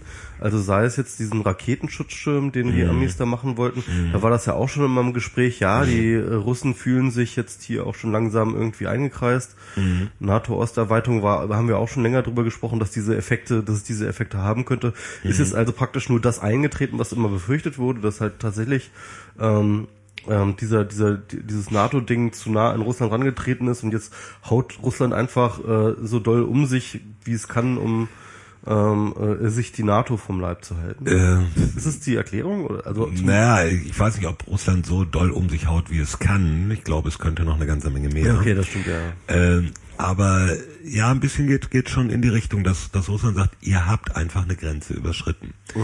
Und äh, darum überschreiten wir, Aber, überschreiten wir jetzt auch aber, eine die, ganze. aber die Ukraine hat ja diese Grenze selbst überschritten. Das ist ja ein, also eine, ja, ne, das, das ist halt eine Frage der Wahrnehmung halt. Nicht? Ja, die, es gibt gibt auch Leute, die die ja die, die Ansicht vertreten, die die EU und die NATO und der Westen insgesamt habe natürlich äh, Die Revolution befeuert. Ja. ja und, und durch durch seinen massiven Einfluss in der Ukraine äh, sozusagen, wie heißt das in dem Sprachgebrauch, die faschistische Junta installieren wollen, äh, um damit Russland weiter einzukesseln.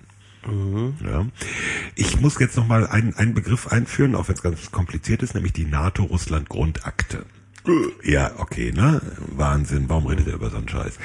Das ist ein Grundlagenvertrag zwischen der NATO und Russland von 1997, wo man eigentlich das Gefühl hatte, oder die Intention war für die NATO, aber auch für Russland, es sind nicht mehr Gegner. Nach diesen ganzen Jahrzehnten des Kalten Kriegs, äh, der ist vorbei. Und jetzt sehen wir mal, wo wir miteinander kooperieren können, wie wir uns aufeinander zubewegen, äh, was wir gemeinsam machen können. Und dann gab es halt diese, diese, dieses Abkommen, die sogenannte Grundakte, wo zum Beispiel drinsteht, und das ist in der jetzigen Situation ganz wichtig, die NATO verzichtet darauf, Kampftruppen, starke Kampftruppen in den östlichen Ländern zu stationieren. Ja, das, das war die Zusage der NATO. Deswegen äh, haben wir jetzt ja auch äh, auf dem NATO-Gipfel vor einer Woche in Wales, gab es ja Beschlüsse für neue Eingreiftruppe und so weiter, die aber nicht äh, äh, im, in, im Baltikum oder in Polen stationiert werden sollen, sondern immer rotieren. Also es gibt Übungen, wo dann mal ein paar tausend Leute, paar tausend Soldaten zu einer Übung eingeflogen werden, aber es wird nicht das passieren oder es soll nicht das passieren, was während des Kalten Krieges zum Beispiel in Deutschland Standard war. Riesige amerikanische Garnisonen, aber auch kanadische, französische, Ja. belgische und so weiter. Das ist also eigentlich ähm, der Versuch, da noch ein bisschen gesunden Menschenverstand zu bewahren. Deswegen ist es, glaube ich, auch ganz wichtig, dass äh, die meisten NATO-Staaten auch gegen den Widerstand aus dem Baltikum gesagt haben, wir bleiben bei diesem Vertrag. Also diese, diese Grundakte gilt für uns weiter. Das ist, muss man mal mit, mit im Hinterkopf behalten. Ähm, nun plant die NATO zwar logistische Basen in, in den östlichen Ländern aufzubauen. Also es ist alles da, vom Panzer bis zum Butterbrot, es müssen nur noch die Truppen einfliegen. Das ist so unterhalb dieser, dieser Schwelle, dauerhafte Stationierung. Also Sie gucken jetzt mal, wie weit kann man den Begriff Stationierung äh, Ja. ei- einschränken, ohne ja, dass er... ja. Oder wie, wie Merkel gesagt hat, un, unterhalb dieser Schwelle ist eine ganze Menge möglich. Okay. Mhm. Also mit anderen Worten so, nein, wir parken die Panzer hier nur. Die sollen hier nur, ähm, das, wir brauchen halt einfach nur einen Parkplatz. Nö, nö, nö, schon, schon mit der, also es gab ja in Deutschland früher auch, ne? Es gab ja riesige amerikanische Depots und dann gab es die sogenannten Re Reforger-Manöver. Return of Forces to Germany. Dann wurden so einmal im Jahr etliche tausend, zigtausend amerikanische Soldaten eingeflogen, gingen in ihre Kaserne, öffneten das Depot, ließen mal den Panzer an, fuhren damit durch die Gegend, hinterstellten sie wieder ab, flogen nach Hause. Also einfach äh, nur um zu zeigen, wir, Wir können. wenn wenn wenn es losgeht, geht's Wenn los. es nötig ist, können wir. Okay. Ja, okay. Das ist äh, der Punkt. Wie, wie, wie ist das denn, was, was ich mich immer so bei diesen, ähm, also gerade, also so ähm, auf der russischen Seite ist ja, ist ja im Wesentlichen hat man da ja immer das Gefühl, dass Putin da quasi äh, alleine entscheidet. Äh, ich ist natürlich jetzt wahrscheinlich ein Bild, was wir haben. Wie viel ist da, wie viel ist da Strategie? Wie viel ist da vielleicht auch aus dem Bauch heraus Entscheidung? Wie viel ist einfach nur um Populismus? Also ist das, ist das, wacht Putin morgens auf und sagt sich, pff, jetzt mache ich das? Erstmal vielleicht sollten wir mal fragen, was hat Putin vor? Hast, hast, hast, du, Keine eine, hast, hast du eine Idee? Keine Ahnung. Gar nichts? Keine Ahnung. Also ich denke, es ist, es ist äh, recht klar erkennbar. Äh, er will ein, so, sagen wir mal so rum, was, was äh, viele in Russland als einen Bedeutungsverfall des Landes wahrgenommen haben. Also die einstige Supermacht Sowjetunion war natürlich eine ganz andere Hausnummer als, als Russland jetzt. Äh, ich glaube, Dachte sie. Bitte? Dachte sie. Ja, nee, aber ich glaube, Ja, es gibt nee. Leute in Russland, die sagen, also, Entschuldigung, wir waren mal eine Supermacht und eigentlich sind wir immer noch eine oder haben das Ja. naturgegebene Wir Recht. sollten gefälligst alle sein. Alles andere ist ähm, ja, so eine gewisse Kreml-Astrologie. Also ich erinnere mich ja noch, wie man vor 30 Jahren oder so, da gab es dann Spezialisten, die die Pravda im Original lasen und zwischen den Zeilen lasen und mal nachguckten, was es bedeutete, wenn irgendeiner schon drei Ausgaben nicht erwähnt worden war oder einer war dann mit Foto auf Seite 1 statt auf Seite 3 und das hieß, im Kreml gab es eine Machtverschiebung und all solche Geschichten. Kann ich nicht beurteilen. Also, die muss man, muss man in Russland aber, aber wenn du dir, Ja. aber, aber, aber so rein aus diesem strategischen Blick auf Schlachtfeld, ja, also ähm, äh, der scheint da ja irgendwie es gibt ja Truppenvorstöße in eine bestimmte Richtung und es gibt, ähm, also, also klar ist, die Krim ist, die sind auf der Krim, um sie zu behalten, ja, das, das, da, da sind wir uns, glaube ich, einig. Das äh, ist klar. Und, Ansage, ähm, ja. und ähm, aber wie weit sie jetzt in den Osten, äh, in den, in den Westen der Ukraine, wie, rein, wie weit die reingehen wollen und was sie dort wollen, ob sie da vielleicht einfach nur einen teuren Frieden erpressen wollen oder ob sie dort einfach nur oder ob sie tatsächlich dort Land behalten wollen. Also also das ist da, ist das nicht irgendwie auch aus der militärischen Handlung heraus erklärbar? Also aus den militärischen Handlungen heraus ist eine Absicht erklärbar oder, oder vermutbar, nämlich, ähm, dass es eine Landverbindung zwischen Russland und der Krim gibt. Ja. Also die Krim als Halbinsel hat ja den Landzugang nur über die Ukraine. Es gibt äh, von, von Russland aus eine Fährverbindung. Also das ist, ist eigentlich nichts, was man will, sondern man will eine stabile Landverbindung. Ja. Äh, deswegen gehen natürlich Vermutungen dahin, dass äh, entlang der Küste des Asowschen Meeres, das ist so hinterm Schwarzen Meer da oben, mal auf die Karte gucken, äh, bis hin zur Krim ein quasi ein Streifen, Ein Korridor. ein Korridor äh, eben nicht mehr unter Kontrolle der Regierung in Kiew sein soll, Okay. sondern Mhm. Äh, nicht nicht nicht äh, zwingend Russland wird, aber irgendwie unter Kontrolle pro-russischer Kräfte. Aber, aber das wäre ja noch relativ bescheiden, ne? Also Russland könnte Na ja auch durchaus.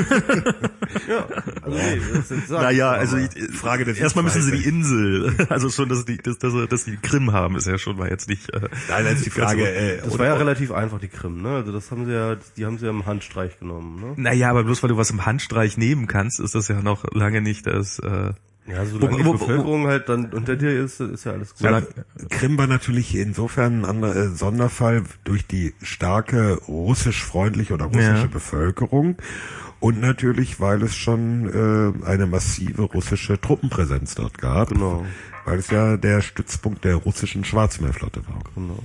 Also das heißt also, okay, das, ich, ich, ich würde jetzt schon sagen, das ist das bescheidene Szenario. Also, ähm, weil wenn jetzt Russland, ähm, also hältst du es für möglich, dass Russland tatsächlich sagt, okay, wir nehmen uns die, wir nehmen uns die Ukraine. aber wie, wie viel, wie viel hat es? Sorry, wenn ich jetzt nochmal kurz unterbreche. Wie, viel, wie viel hat da? Also die die Schwarzmeerflotte, die halt auf der Krim sitzt, das ist, nat- ist natürlich ein Horrorszenario für für die Russen, dass quasi ihre einer ihrer wichtigsten äh, Stützpunkte. Stützpunkte sich in einem NATO-Land plötzlich befindet. Ja, ähm, vor allem, weil es der einzige garantiert eisfreie Hafen ist. ah, okay. Den Russland hat? Ja. Okay, krass. Alle anderen, also äh, alle da oben im Norden, da gibt's auch welche, die die haben weitgehende Eisfreiheit, aber sozusagen rund ums Jahr garantiert eisfrei äh, wird schwierig. Da muss man schon ins Schwarze Meer gehen. Das, Also, das aber- erklärt, warum äh, die, die, die Krim für Russland äh, ge- gegen über alles andere hinaus auch eine strategische Bedeutung hat. Ja, das ist glaube ich auch unbesehen. Aber wie, wie, für wie, wie, wie wahrscheinlich hältst du das denn, dass das Russland, dass das Putin dann noch mehr will, dass er halt wirklich sagt, so ich mache jetzt hier mal irgendwie äh, Rambazamba und ich nehme mir die Ukraine. So. Das glaube ich eigentlich nicht. Also Ich glaube es auch nicht, aber ich, ich glaube, es geht ihm darum, möglichst zu verhindern, dass die NATO auch da an der Stelle an die russische Grenze rückt. Und äh, das andere, was ich gesagt hatte, die, diesen, diesen, diesen Land, also diese Landverbindung mindestens bis zur Krim äh, zu haben, unter Kontrolle zu haben. Was nicht heißt, dass es annektiert wird, dass Ah, es aber- russisches Gebiet wird, aber dass zumindest diese, diese Region kontrolliert wird von Leuten, die ihm wohlgesonnen sind. Aber, aber, aber spielen wir das doch mal durch, wenn er jetzt das wirklich ähm, dann sich zurückzieht, Krim plus Korridor, ja, das ist so sein Ding, und dann ähm, ähm, der Rest bleibt dann Ukraine, ja. Ähm, dann ist doch wohl ganz klar, dass die Ukraine-Regierung ähm, ein noch viel vitaleres und, und, und, und krasseres Interesse daran hat, unter den NATO-Schutzstürmen zu, äh, zu, zu schlüpfen, so schnell wie sie es können, Ja. ähm, als, als noch vorher, ja. Also Ja. ähm, er treibt sie ja quasi direkt unter den NATO-Schutzstürmen. Tja. Es sei denn, es sei denn, ähm, äh, das ist auch eine Warnung an die NATO selber, zu sagen, so pass mal auf, sollte da nochmal irgendwie in Richtung NATO gedacht werden, dann gehen wir mal richtig los hier. Kann, kann ich alles nicht ausschließen, aber pff, also das ist jetzt so ein bisschen die Crystal Kugel oder wie heißt das? Ja. Dann, dann, dann habe ich mal, es gab ja so ein bisschen technisches Thema jetzt nochmal Mhm. reinzubringen, was, was mich äh, sehr interessiert. Es gab ja so diese, diese ähm, Selfies von einem russischen Soldaten, Ja. der hast du wahrscheinlich mitbekommen, die Ja. Mhm. er auf Instagram gepostet hat, wo in den Bildern GPS-Koordinaten von Mhm. äh, der Ukraine drin waren, wo ich glaube eine gewisse Diskussion darüber stattfand, ob denn nicht das auch quasi ein Fehler im Handy sein könnte, kann ja immer sein. Ja, so. oder, oder ob die Bilder nicht erst gesendet wurden, nachdem er wieder, äh, nachdem er in Russland war, weil verschiedene Netze und so weiter. Aber gut, ja. Ja, genau. Und ähm, also ähm, erstens, ist da noch irgendwas passiert? Also wird dann sowas ignoriert geflissentlich? Wird sowas ausgewertet? Ähm, gibt es gibt es Von äh, wem jetzt? äh, von von also ähm, ausgewertet jetzt sage ich mal von irgendwelchen Aufklärdiensten, die Das ähm, wird mit Sicherheit ausgewertet. Äh, inwieweit sie das dann, dann welche, welche Folgerungen die daraus ziehen, ist dann wieder eine ganz andere Frage.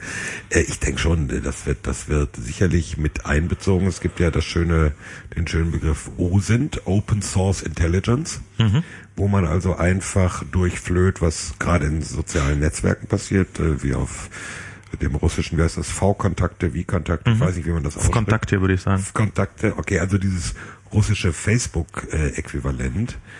Ähm, da werden sicherlich einige drauf gucken. Äh, die, das, das Problem ist immer, ähm, gerade in diesem ganzen Bereich der Bilder, Social Media und so weiter, ist natürlich so viel Fake unterwegs Ja. im Moment. Das schönste Beispiel hatten wir gestern. Da äh, startete nämlich ein Manöver unter amerikanischer Führung äh, mit vielen NATO-Ländern, ein paar Deutsche sind auch dabei, in der Westukraine. Das Menü- Manöver heißt Rapid Trident, schneller Dreizack. Und wie gesagt, es sind drei Deutsche dabei, so als Übungsauswerter. Und seit äh, einer guten Woche kursiert ein Bild im, im Internet von einem deutschen Leopard-Kampfpanzer, immer mit der Unterschrift Deutscher Leopard-Kampfpanzer in der Ukraine. Das ging sogar so weit, dass der amerikanische Botschafter in der Ukraine, in Kiew, Geoffrey Pyatt, dieses Foto gestern getwittert hat und dazu geschrieben hat, deutsche Kampfpanzer in der Ukraine. Äh, ich habe mir das dann mal etwas genauer angeschaut und ähm, hatte noch ein paar Leserhinweise und tatsächlich stammt dieses Bild aus einem Video von einem Manöver in Deutschland 2012. Da kann man genau gucken, das Kennzeichen auf dem Panzer und die Aufschrift und so weiter, das ist genau daraus. Irgendjemand hat das in Umlauf gebracht und ähm, selbst die amerikanische Botschaft in Kiew fällt drauf ein. Interessant. Also äh, das ist schon ganz witzig. Insofern ist da ziemlich viel Schrott unterwegs. Aber ich, ich frage mich auch bei der, also bei der nicht ganz so Open Source Intelligence. Also ich frag, ich stelle mir, ich, ähm, ich hatte mir so mit diesen mit diesen Selfies, das ist ja nun offensichtlich ein Fall, der auftritt. Jetzt kann man sich ja mal vorstellen, wenn so ein russischer Soldat oder ein Soldat irgendeines Landes ähm, Was? Habe ich akustisch nicht Gab's doch GPL Intelligence. GNU Public License. Ist egal. ähm, aber wenn, wenn jetzt äh, ein Soldat eines und, und die haben wahrscheinlich offizielles Kartenmaterial, was sie nutzen sollen, und sie haben halt ihre äh, Telefone in der Tasche stecken. Und wie hoch ist die Wahrscheinlichkeit, dass so ein Soldat einfach das Telefon rausholt und dann Google Maps anschmeißt? Die ist ziemlich hoch, würde ich sagen. Also Google, Google hat doch wirklich äh, mit aufgrund einfach dieser Information Soldaten welcher Kontinente greifen gerade von wo aus auf unser Kartenmaterial zu oder noch schlimmer gucken sich gerade welche Bereiche an. Ja gut, Ähm, du weißt ja nicht zwingend, dass es Soldaten sind. Äh, Würde ich doch zumindest mal unterstellen. Es sind, müssen nicht automatisch Soldaten sein, aber äh, also wenn du da äh, plötzlich plötzlich eine Truppe, die vorher sich immer nur auf dieser Kaserne begrenzt einfach, haben und plötzlich bewegen die sich dahin, dann dann kannst du schon ähm, Neben, neben äh, Fußgänger, Fahrrad und Auto müssen sie einfach noch Panzer. genau der Panzermodus, Wie Modus da. Können Sie die mal erkennen, die Soldaten sind immer so der, Panzer. der Direktmodus Genau. durch die Wände durch. mit, dem, mit dem Hinweis, bitte sei vorsichtig, manche Genau. Brücken auf deinem Weg könnten die Belastung nicht aushalten. Dieses, dieses ist noch Beta. Bitte fahr vorsichtig. Erschieße nicht zu viele Zivilisten.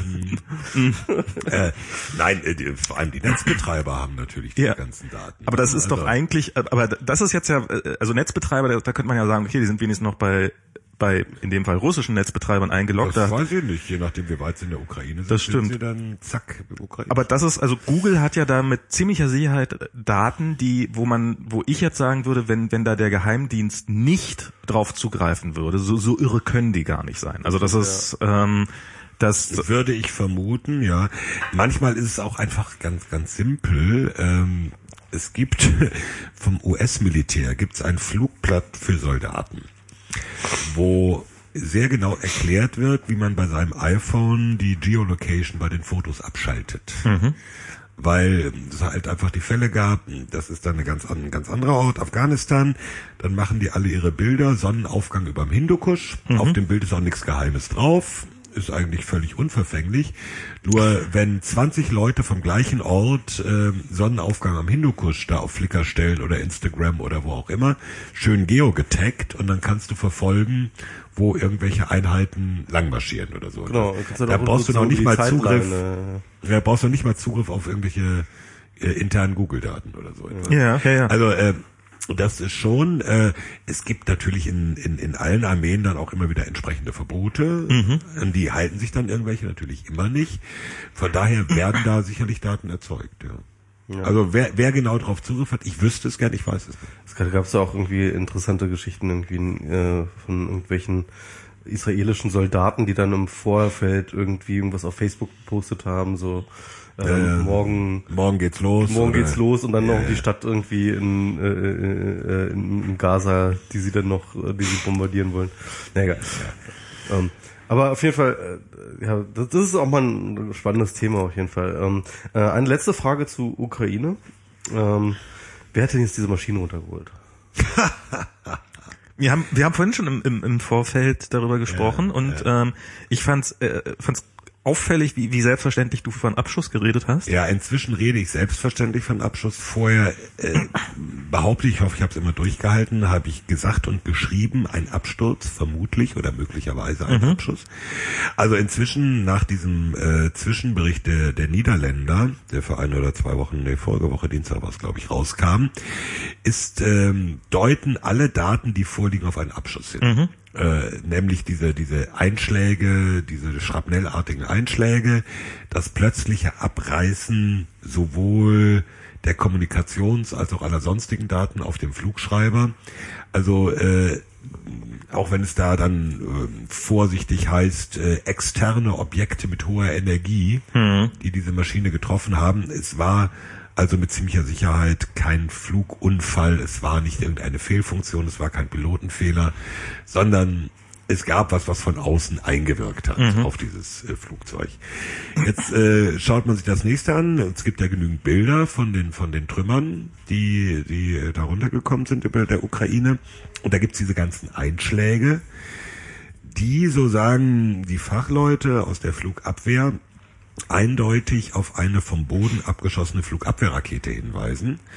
Der Unterschied äh, ist in der Regel, wenn du von einem Flugzeug ein anderes Flugzeug abschießt, hast du normalerweise eine äh, Rakete mit Infrarotsuchkopf, die auf die Hitze des Triebwerks aufschaltet. Ach so, okay. Ja, die also den heißesten Punkt sucht Und den probiert zu treffen. und den probiert zu treffen und dann wird halt das Triebwerk abgeschossen, dann bricht der Flügel ab oder so. Während ähm, die, diese, diese Surface to Air, also diese Flugabwehrraketen vom Boden, so eine Splitterwolke erzeugen. okay. Also einfach so quasi wie Pump, äh, wie eine, wie eine Schrotflinte, sage ich. Wie eine Schrotflinte, aber eine ziemlich massive Schrotflinte, die dann dazu führen, dass dieses äh, in Anführungszeichen gegnerische Flugzeug in der Luft auseinanderbricht. Und genau das ist nach Also es fliegt da durch so eine, so eine Wolke von, ähm, Stahlsplittern von, von. Stahlsplittern und, Ja. und wird davon zerrissen. Ja. ja. Okay. So, jetzt äh, kommt natürlich immer die Frage, ja, wer war es denn nun? Ja. So. Ich weiß nicht, wer es war. Es, Ja. äh, ne? Das ist, es gibt, es gibt verschiedene halbwegs mehr oder weniger plausible äh, Möglichkeiten, darüber nachzudenken. Ähm, also zum einen muss man sehen, dass die Separatisten in der Ostukraine sich bereits vorher damit gebrüstet haben, öffentlich, sie mhm. hätten solche Systeme.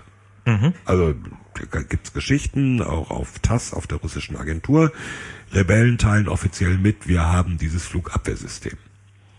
Also insofern, es war in deren Hand, äh, ganz offensichtlich. Es gibt ja auch eine Menge von Fotos. Ja, kann ja auch durchaus sein, dass auch auf der ukrainischen Seite auch, also auf der ukrainischen Armee auch solche Sachen. Haben. Die ukrainische Armee hatte und hat auch solche Sachen. Genau, das ist richtig. Ja, ja, ja, ja, ja.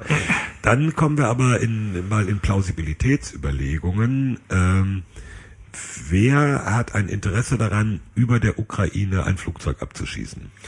Ich würde sagen, ein Passagierflugzeug. Nee, jetzt erstmal ganz generell ein Flugzeug. Überhaupt.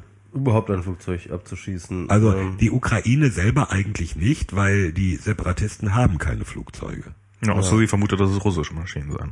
Äh, ja, aber gut, das war zumindest zum D-Zeitpunkt eher unwahrscheinlich. Da war auch, äh, es war vielleicht mal die Rede davon, dass das Hubschrauber kurz über die Grenze gekommen seien, aber dass russische Maschinen richtig in den ukrainischen Luftraum eingeflogen wären, eher selten. Und das müsste auf jeden Fall auch, das müsste ja auf jeden Fall von verschiedenen Quellen belegbar sein, dass so etwas passiert gewesen wäre. Aber das war ja nicht ja. der Fall. Ja. Naja, ich meine, was, was man ja in dem Fall, also jetzt, sag nur jetzt nicht, dass es stimmt, aber äh, also was ja zumindest eine Möglichkeit wäre, dass die Ukrainer ein Flugzeug äh, abschießen, um es dann den Rebellen in die Schuhe zu schieben. Ja, das ist dann die fortgeschrittene Verschwörungstheorie. Klar. Äh, ja, Gut, äh, man kann diese Verschwörungstheorie vertreten. Mhm. Äh, ich wüsste allerdings bislang keinen stichhaltigen Beleg dafür. Okay. Ne? Also da gibt es, glaube ich, keine Hinweise für, oder? Ich, also, also, ich, also, was halt so so so so so ähm, äh, so Spezies wie Fefe, oh Gott, das habe ich nicht zitiert.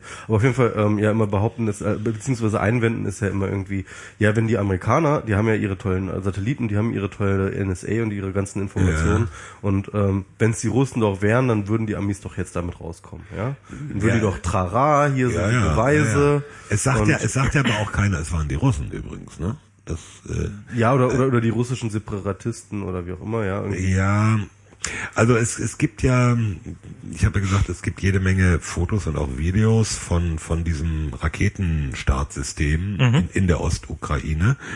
Und ähm, sagen wir mal so, es gibt eine gewisse Wahrscheinlichkeit, dass die Rebellen zwar äh, im Besitz eines solchen Raketenabschussgeräts waren, aber nicht im Besitz des Gesamtsystems. Jetzt muss man, kleiner Exkurs, äh, Flugabwehr funktioniert in der Regel so, es ist nicht nur so, man hat das Ding mit den Raketen und schießt irgendwo hin, sondern man hat ein relativ komplexes System mit Luftraumüberwachung, mhm. mit einem Radar, was äh, eigentlich ganze Sektoren, wenn möglich den ganzen Luftraum erfasst. Man hat äh, Computerverbindung in äh, direkte Datenverbindung zu anderen Systemen, die andere Sektoren überwachen, dass man also so einen Überblick hat, was passiert eigentlich, was fliegt hier eigentlich rum.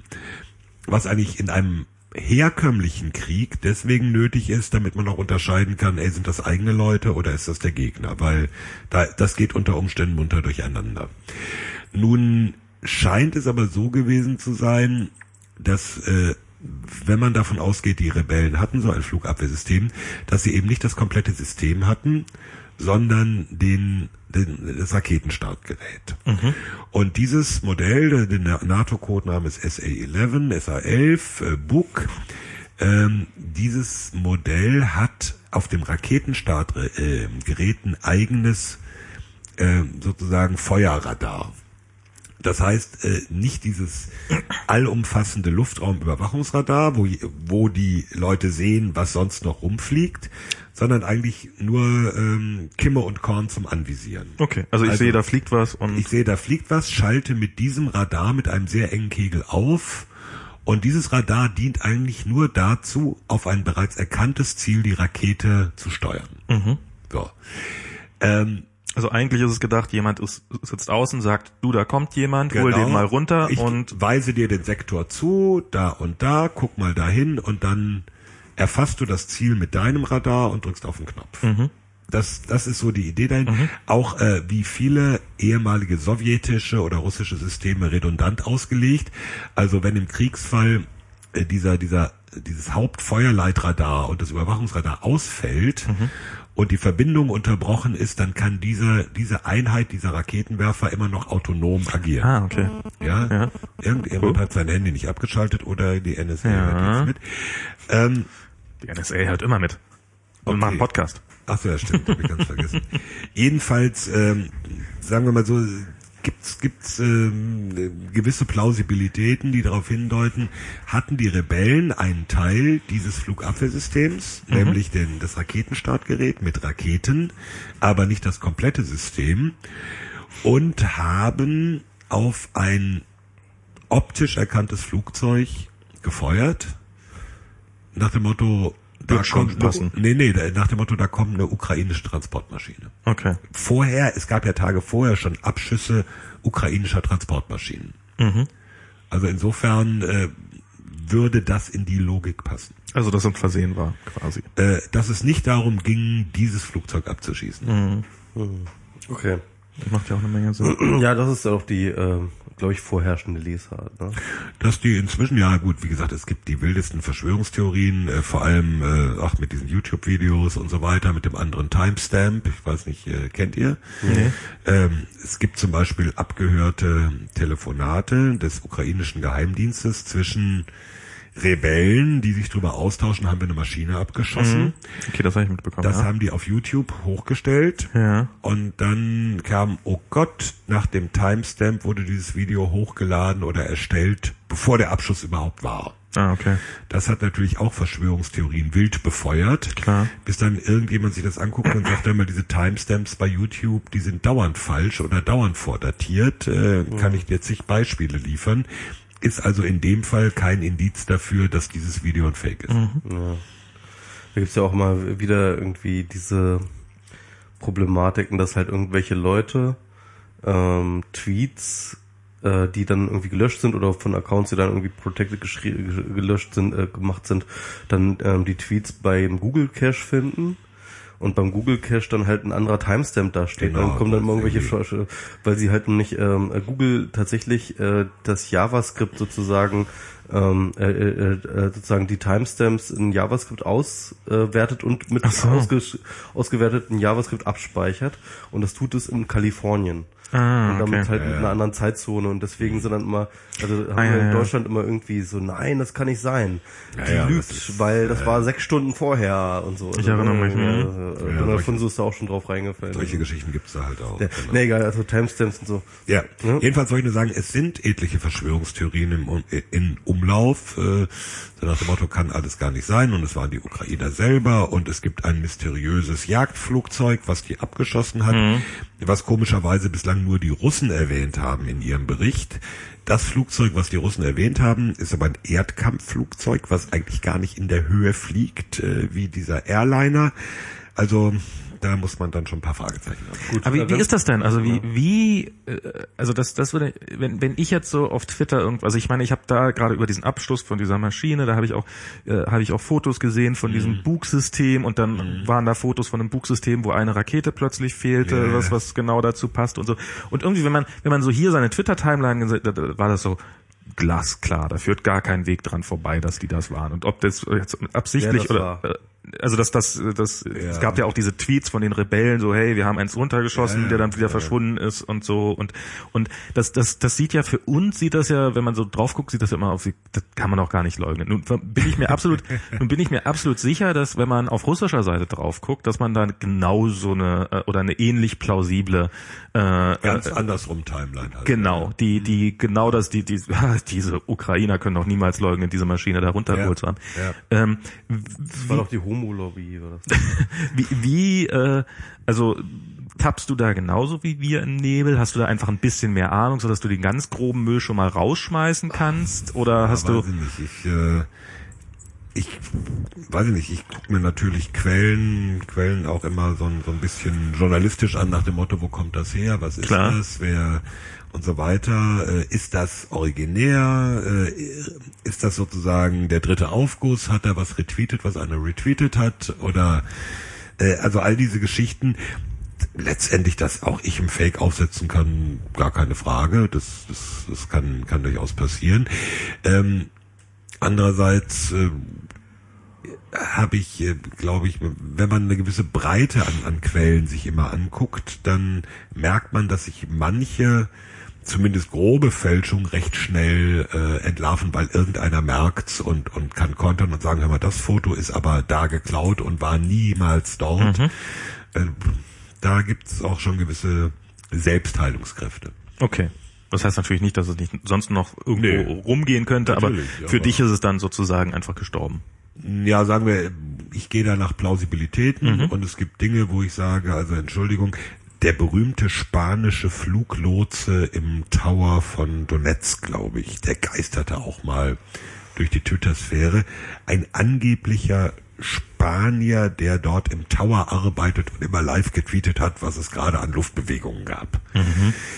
Ähm, der, der hat dann auch, äh, der taucht auch immer wieder auf, wenn, wenn irgendwelche Theorien angeführt werden, weil der habe doch damals getwittert oder so, wo dann diverse Leute darauf hingewiesen haben, dass es doch recht unwahrscheinlich sei, dass ein Spanier im Tower in Donetsk arbeite und äh, außerdem habe dieser Account da und da auch schon ganz schön Blödsinn und äh, der, der verschwand dann auch.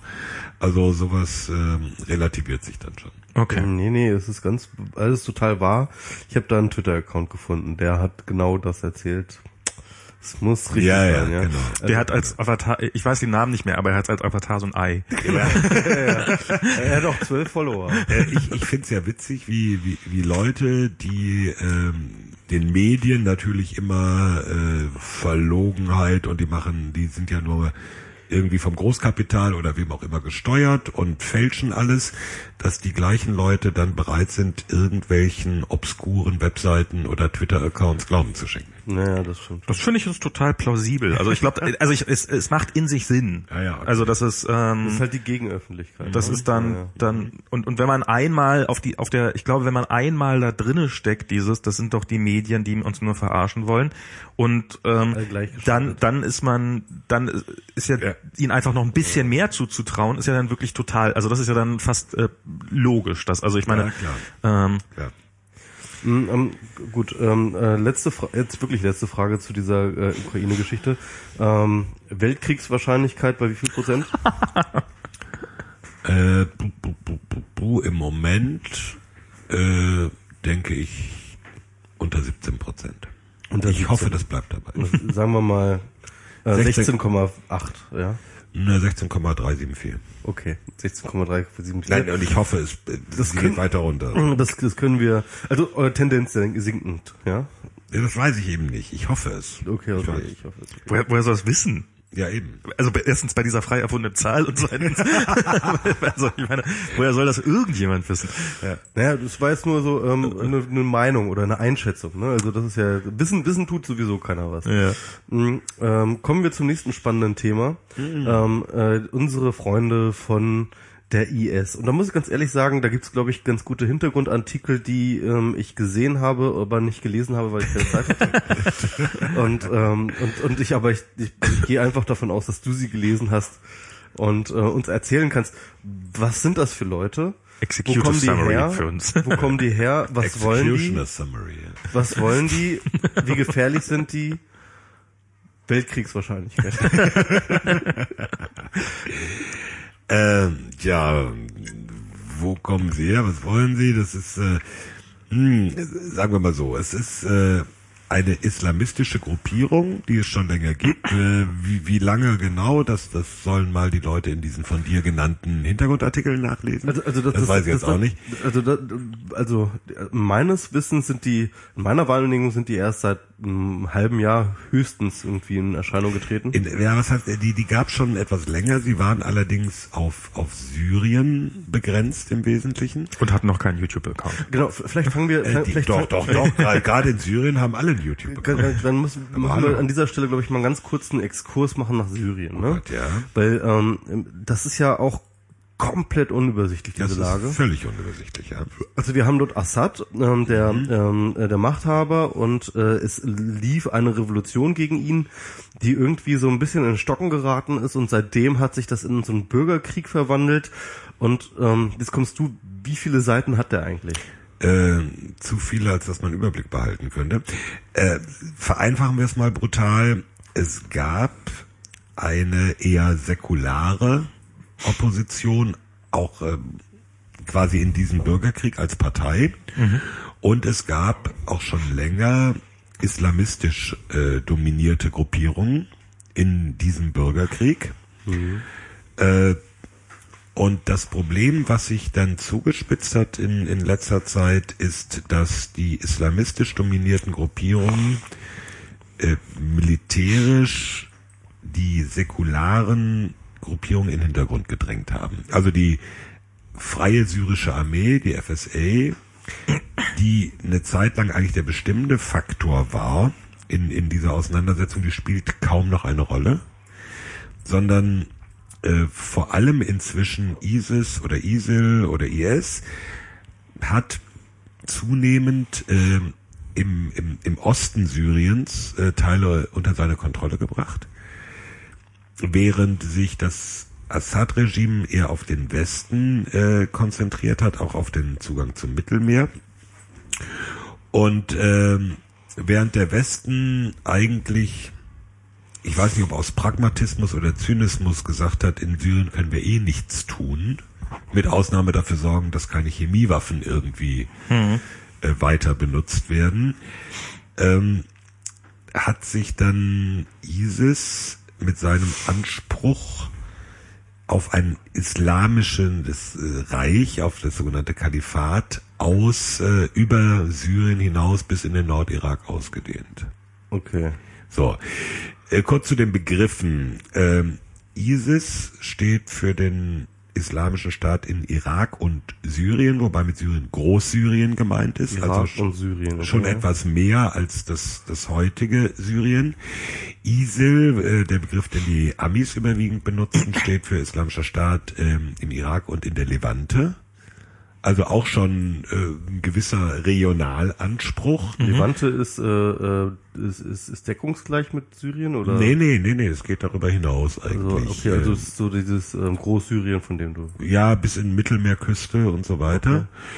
Und äh, IS, jetzt hier Islamischer Staat, ähm, Definiert das noch nicht so genau. Äh, nee, nee, nee, Moment, das hat eine andere Bewandtnis. Weltstaat. Ähm, das hat eine im islamischen Raum ganz wichtige Bewandtnis, nämlich äh, diese Gruppierung hat das Kalifat ausgerufen und erhebt damit, das müsste jetzt ein Islamwissenschaftler äh, erklären, was das wirklich im Detail bedeutet, das erhebt aber damit Anspruch ähm, auf die islamischen Großreiche von vor äh, tausend Jahren oder so etwas. Also äh, wenn wir uns erinnern, die letzte, das letzte, der letzte Teil des des Kalifats in Europa war, glaube ich, Andalusien.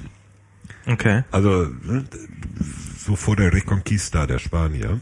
Wir reden also über über äh, Ansprüche oder oder Anklänge an Ansprüche, die Jahrhunderte zurückgehen. Also es ist schon so quasi ein islamischer Groß Historisch war das alles mal unseres. so ungefähr, genau so. Und das ist ein islamischer Großmachtanspruch, der da definiert wird. Hm, Okay, ja. Äh, inwieweit der, äh, Also eigentlich müsste es eigentlich durch- Islamisches Reich heißen. Ja. äh, das wäre die deutsche Variante. Ja, ja. ja, ja, ja. Äh, müsst ihr mal einen Islamwissenschaftler holen, der euch das in seiner Bedeutung vielleicht erklären kann. Das kann ich so nicht. Der, der Punkt ist einfach, Hätten äh, wir jetzt die Nujum jetzt hier, ne? Ja, tut mir leid, da habt ihr wieder den falschen eingeladen. Äh, der Punkt ist einfach, dass ähm, sich äh, ISIS, ISIL, IS in den Irak ausgedehnt hat. Äh, damit natürlich auch in einen Bereich gekommen ist, wo nicht der Westen Äh, die kurz, Hände weg oder warum, so warum haben sie sich dahin ausgebreitet? Äh, War das so ein Rückzug oder war das einfach Nee. nur ähm, äh, einfach, einfach nur sozusagen so ein Machtvakuum, wo sie gedacht haben, Das ist ein, ein Machtvakuum, wo sie reinstoßen, weil, weil der Irak äh, nach dem Abzug der Amerikaner ein ziemlich in sich zerstrittenes Land ist. Äh, wo die Zentralregierung in Bach Bagdad eine relativ schwache Stellung hat. Äh, Mal Ganz, ganz Mhm. kurz, ähm, ähm, Al-Qaida war ja aus dem Irak, waren, waren die mehr oder weniger vertrieben, oder? Ich meine, das war ja jetzt Al-Qaida war im Irak eigentlich nie so ein wesentlicher Faktor. nicht? Okay, ja, okay. okay. Also war, ja, okay, hm, hm, okay. Warum habe ich eigentlich so ein komisches Hintergrundgeräusch wie spielende Kinder um die Zeit? Ach so, weil wahrscheinlich draußen irgendwie. Ja, ist ja alles klar. Hm, gut. Ja. Da sind, Spiel, da sind spielende Kinder. Um die Zeit. Ist Um ja die schon Zeit, ja, ja. Wahnsinn. Ja, okay. Hm. Okay, äh, gut, äh, gut, also ja, ähm, ähm, da, da gab es ja immer diese Terroranschläge, das war ja nicht, ähm, ähm, Ja, ja, das klar. War, das war nicht Al-Qaida. äh, nein, nein, Das schon, es, schon, es, schon alles es so lange gab her. die ganzen Auseinandersetzungen. Ich glaube, das hat nie aufgehört mit den Terroranschlägen. Es hat nie aufgehört äh, zwischen Schiiten und Sunniten Genau, ja. äh, im Irak. Also man könnte ja ein bisschen zynisch sagen, vorher gab es äh, einen Diktator, nämlich Saddam Hussein, und damit ein relativ stabiles Land. Mittlerweile muss man diese, sorry, aber ähm, das muss man. Ich glaube, letztes Mal haben wir das auch schon so wir haben gesagt. Das, wir haben das mittlerweile, mittlerweile muss man da, glaube ich, aufhören, dann zynisch dran zu hängen. Ist es, glaube ich, echt einfach so, ja. Also und zwar echt, wo, egal wo man hinschaut, ja, also irgendwie äh, äh, Ägypten, Syrien, Irak, äh, ne? Ähm, all Tja. diese ganzen postdiktatorischen Staaten, denen geht's nicht besser. Nein, aber ähm, gut, jetzt könnte man darüber reden, ob es ihnen nicht besser geht, wegen der Art, wie der Diktator dort entfernt wurde, aber Das ist jetzt- das ist- das ist dann schon eine wieder andere schwierig, ja, Ja, ja, ja, gut. Aber- wie aber auch wenn- immer, ja. also ein, ein, ein ähm, relativ schwacher Staat, in sich zerstritten. Äh, typisches Beispiel ist natürlich die, die autonome Kurdenregion, Mhm. wobei äh, die, die Kurden ähm, ja einen auch schon seit seit ich weiß nicht Jahrhunderten könnte man fast sagen einen eigenen Staat anstreben, der allerdings äh, das Gebiet auch noch von ein paar anderen Staaten umfasst und das macht dann alles noch ein bisschen schwieriger bis in die Türkei. Und Deswegen sind sie auch von allen immer so gehasst und bekämpft. ja, ne? so und jetzt ähm, ist ist ISIS halt in dieses Machtvakuum reingestoßen, hat die relativ schwache irakische Armee an vielen Stellen einfach überrannt. Mit dem Nebeneffekt, dass sie all die schönen Sachen erbeutet haben, die die Amerikaner der irakischen Armee hinterlassen haben. Was ein Teil des Problems ausmacht, äh, das auch uns jetzt, also jetzt uns im Sinne von Deutschland betrifft, denn äh, dass die kurdischen Kämpfer mit deutschen Waffen aufgerüstet werden, hat damit zu tun, dass äh, deren Gegenseite äh, zum Beispiel schicke gepanzerte Autos der Amerikaner erbeutet hat, Hm. Okay. mit wo man mit einer Kalaschnikow äh, halt äh, nichts ausrichten kann. Aber wie, also ähm, hast hast es gab ja da diese Weiß-Dokumentation.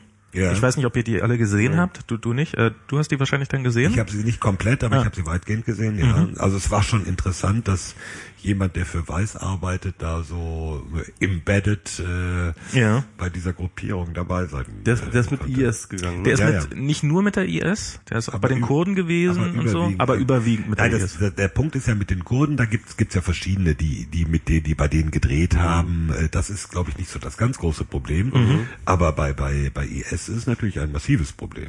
Aber wobei, ähm, man hat ja mittlerweile, ich, ich habe das Gefühl, ich habe immer das mehr das Gefühl, diese IS-Leute sind mehr noch als Al-Qaida und andere, sind halt echte Medienprofis. Das sind echte Medienprofis. Ja. Wenn du dir diese Videos anguckst, inklusive der Enthauptungsszenen, äh, das ist äh, professionell inszeniert und das sind das sind Videos, die man sich eigentlich nicht angucken will. Nee. Also wenn ich, ich habe weiß ich nicht, ich habe mir halt aus professionellem Interesse ein oder zwei angeguckt, wie so ein Stützpunkt der Iraker überrannt wurde und wie man dann halt hinterher den den Soldaten die Köpfe abschneidet Hm, ja. oder Massenexekutionen. Jetzt ähm, äh, Also ja. sagen äh, und da es Propagandavideos sind, äh, geht man jetzt nicht zwingend davon aus, dass es ein Fake ist. ja. Also das ist schon echt. Ja, klar, ja. Und also, ähm, Also ich habe nur diese Bilder gesehen, dass also ich äh, so, Mhm. so eine Videos würde ich tatsächlich mir nicht angucken, weil ich glaube, ich Mhm. könnte danach einfach nicht mehr schlafen, schlicht und ergreifend. Äh, was ich gesehen habe, was da quasi in diesem Weiß-Video auch relativ zufällig auftaucht, ist halt, dass er irgendwie ein Interview führen mit äh, einem, einem ISIS-Mann und im und das machen sie vor einem Zaun, auf dem äh, Köpfe aufgespießt sind, wirklich wie im ähm, Im Mittelalter, wie ne? im Mittelalter oder wie ähm, Aber, aber sag mal, ähm, ähm, wie ich, es gibt ja, man, manche sagen auch, die ISIS ist also nicht nur ein Medienprofi, sondern sie sind halt insgesamt, ähm, sind das Leute, die extrem auf eine Art auch total westlich geprägt sind. ja, teilweise sogar aus äh, äh sozusagen aus westlichen Kulturkreisen ähm, darüber gemacht haben, um Mhm. zu kämpfen für den islamischen Staat und das halt ähm, ähm, das so eine Art Symbiose ist, also so eine kulturelle Symbiose aus einem total radikalen äh, mittelalterlichen Islam, ja, Mhm. einerseits, den, der so hochgehalten wird, aber andererseits mit, ähm, sag ich mal halt, ähm, einem Bewusstsein für Medien und Ja. Technologie und, und, Ja. und, und Fortschritt, Ja. ähm, äh, der, also aus dem aus, aus der westlichen Kultur. Mhm. dort, dort, dort ganz präsent auch auch mit reinkommt. Das macht es ja und noch mal unangenehmer und gefährlicher. Genau, genau. Also dass diese diese diese Mischung halt, äh, das ist so. Ja, sicher. Ja, das ist Ja. Äh, und, das ist halt. äh, Wie würdest du das denn einschätzen? Ist das ist das so, dass ein ähm, großer Teil von den Leuten, also woraus setzt sich ISIS zusammen? Also einerseits syrische Freiheitskämpfer, ne? Also ganz Ja. klar. Ähm, so, so als, als so die Kerngruppe, aus der das irgendwie gekommen ist. Aber dann scheinen sie dann doch auch eine Strahlkraft zu haben, die dann irgendwie ähm, international Ja. ähm, ganz viele Moslems dazu bringt, äh, ähm, äh, zu kommen und mitzukämpfen. Ja. Ja, weil ach, da gibt's auch viele viele psychologische Erklärungen dafür, so nach dem Motto für für junge Männer, die so so einen Sinn suchen und ähm, diese diese Konsumgesellschaft nicht mehr wollen und äh, das okay, kann man kann man alles sehen, aber Manche wählen die Grünen und andere gehen dann ja, schlagen. nicht ganz so, also äh, gehen gründen irgendwo ihre Aussteigerkommune oder gehen in den Dschihad oder so. Äh, Ja, das ist so in der Richtung. Ähm, es scheint da eine gewisse Faszination zu geben und das, das ist eigentlich das Bedrohliche. Das hat sicherlich auch gewisse innenpolitische äh, Folgen oder Auswirkungen. So, was, was ist mit, mit denen, die, die zurückkommen oder so? Die auch mit diesem Mindset und mit einer Kampfausbildung und mit einer schicken Sprengstoffausbildung zurückkommen? Also, Woher kriegen Sie diese ganzen Ausbildungen? äh, nun, äh, es gibt ja zum einen gerade im Irak äh, auch äh, Berichte über frühere Leute oder Leute, die früher in der irakischen Armee unter Saddam Hussein waren, die äh, quasi durch diesen Krieg der Amerikaner entmachtet äh, rausgedrängt wurden, aber ihr Wissen natürlich noch haben. Und äh, gerade in der Region herrscht an Leuten mit einem Background an, an, an technischem Wissen, was äh, Kriegshandwerk angeht, glaube ich, nicht so der große Mangel. Okay. Also das sind einfach, das ist jetzt nicht, dass da irgendwie irgendjemand die massiv aus, sondern es sind einfach, da rennen viele Leute rum, die äh, die Ja. Sprengstoff schon mal in der Hand hatten und die das Dann einfach weiter organisieren erzählen die können. das wahrscheinlich einfach ganz gut mit der Ausbildung so, ne? Also wie also das ist ja das ist ja auch Tradition diese Terrorcamps, ne? Haben wir ja auch mal gemacht. Ähm, Ja, echt? ja, Max und ich haben auch mal einen Terror gemacht. Ah, ja. Okay. Ähm, also kurz, wir haben das, wir haben das wirklich, wir haben das wirklich kurz bevor äh, die Bundesregierung Terror, den Besuch von Terrorcamps verboten hat, haben wir noch mal eins gemacht. Hat Michi seinen Geburtstag in Form eines Terrorcamps gefeiert. Ja, ich habe da, ähm, es war einfach so, ich habe dann, ich habe, na, es ist doch alte, alte Geschichten, alte Geschichten. Ja, und ähm, ähm, äh, aber auf jeden Fall, ähm, ja, also das ist, äh, äh, das, also, gut. Ähm, Aber wie, wie sieht das denn jetzt, falls ich mal kurz reingrätschen darf? Also ich habe so das Gefühl, dass das ähm, oder ich, ich also erstens die, die Frage, mit der ich mich immer beschäftige. Es gab ja bis äh, vor nicht allzu langer Zeit diese Diskussion darüber, ob man nicht in dem Syrienkrieg äh, die Rebellen ausstatten sollte aus westlicher Seite mit Waffen. Was Das ist- man weit, es gab's teilweise. Äh, das äh, hat sich dann nicht so richtig bewährt, weil ähm, die äh, Waffen dann auch teilweise bei den Leuten landete, die man nicht damit ausstatten wollte. das waren ist ja aber immer, ne? nicht Ja. die Rebellen, die wir jetzt als ISIS bezeichnen. Ja, es, es ist wohl, es gibt wohl auch Hinweise darauf, dass ähm, aus westlichen Ländern gelieferte Waffen bei denen gelandet sind. Okay. Ähm, Genauso wie, äh, ich sagte es ja vorhin, äh, die amerikanische Ausrüstung für die irakische Armee, die zum Teil auch bei denen gelandet ist. Ganz, ganz kurz, äh, wurde, ähm, wurden die ISIS nicht auch äh, gepäppelt ähm, im Kampf gegen Assad? So? Nicht wirklich. Also es wurde immer versucht, ähm, es war weniger die ISIS, es war die Al-Nusra-Front, ähm, auch eine islamistische Gruppierung, die früher eine größere Bedeutung hatte, aber inzwischen von, von ISIS quasi deklassiert worden ist. Und äh, soweit man weiß, haben die auch sich quasi untergeordnet unter ISIS. Okay, dann, dann haben sie die Es- Waffen einfach mal rüber. Ja, nee, es gab Versuche, ähm, an, offensichtlich nicht so erfolgreich, eher die säkularen Kräfte, wenn Okay. man schon Waffen liefert, dann die denen zu liefern und nicht gerade äh, den Islamisten. Also so das, das ganz, ganz dumme, äh, oh, denen, die wir gestern noch äh, Waffen liefern wollten, sind jetzt plötzlich unsere Feinde. äh, Nee, ganz, nee, ganz, nee. ganz so, ganz so platt ist es nicht. Es ist eher nach dem Motto, wir haben äh, den Rebellen, die wir gut finden, Waffen geliefert. Dummerweise sind die von den anderen ausgenockt worden und Mhm. jetzt haben die anderen die Waffen. Okay. Äh, was natürlich äh, den Vorwurf, lieferst du Waffen irgendwo hin, hast du immer ein Risiko, so oder so unterstreicht. Na, das ist ja, äh, ich meine, das, wenn ich das richtig mitgekriegt habe, dann ist jetzt Deutschland auch gerade fröhlich dabei, den. Kurden Waffen zu Genau. liefern gerade. Kleinere Mengen, ja, 16.000 Sturmgewehre und sowas, ja. Äh, wie, also äh, wie sch- schätzt, also für mich klingt das, Malte hat das so, Malte Welding hat das so schön geschrieben. Ähm, ja, das nächste Mal, wenn ich einen Messerkampf sehe, dann gebe ich auch der schwächeren Seite ein besseres Messer und und nenne es Befriedung. Also das ist ist, Nee, ist Be Befriedung nennt's ja keiner. Immerhin. Also, so weit Ja. geht's nicht. Der, der Punkt ist, ähm, also ähm, selbst die, die, die, mh, selbst der SPD-Außenminister, der ja sonst in allen Fällen zu Recht sagt, wir müssen alle diplomatischen Wege ausprobieren. ja.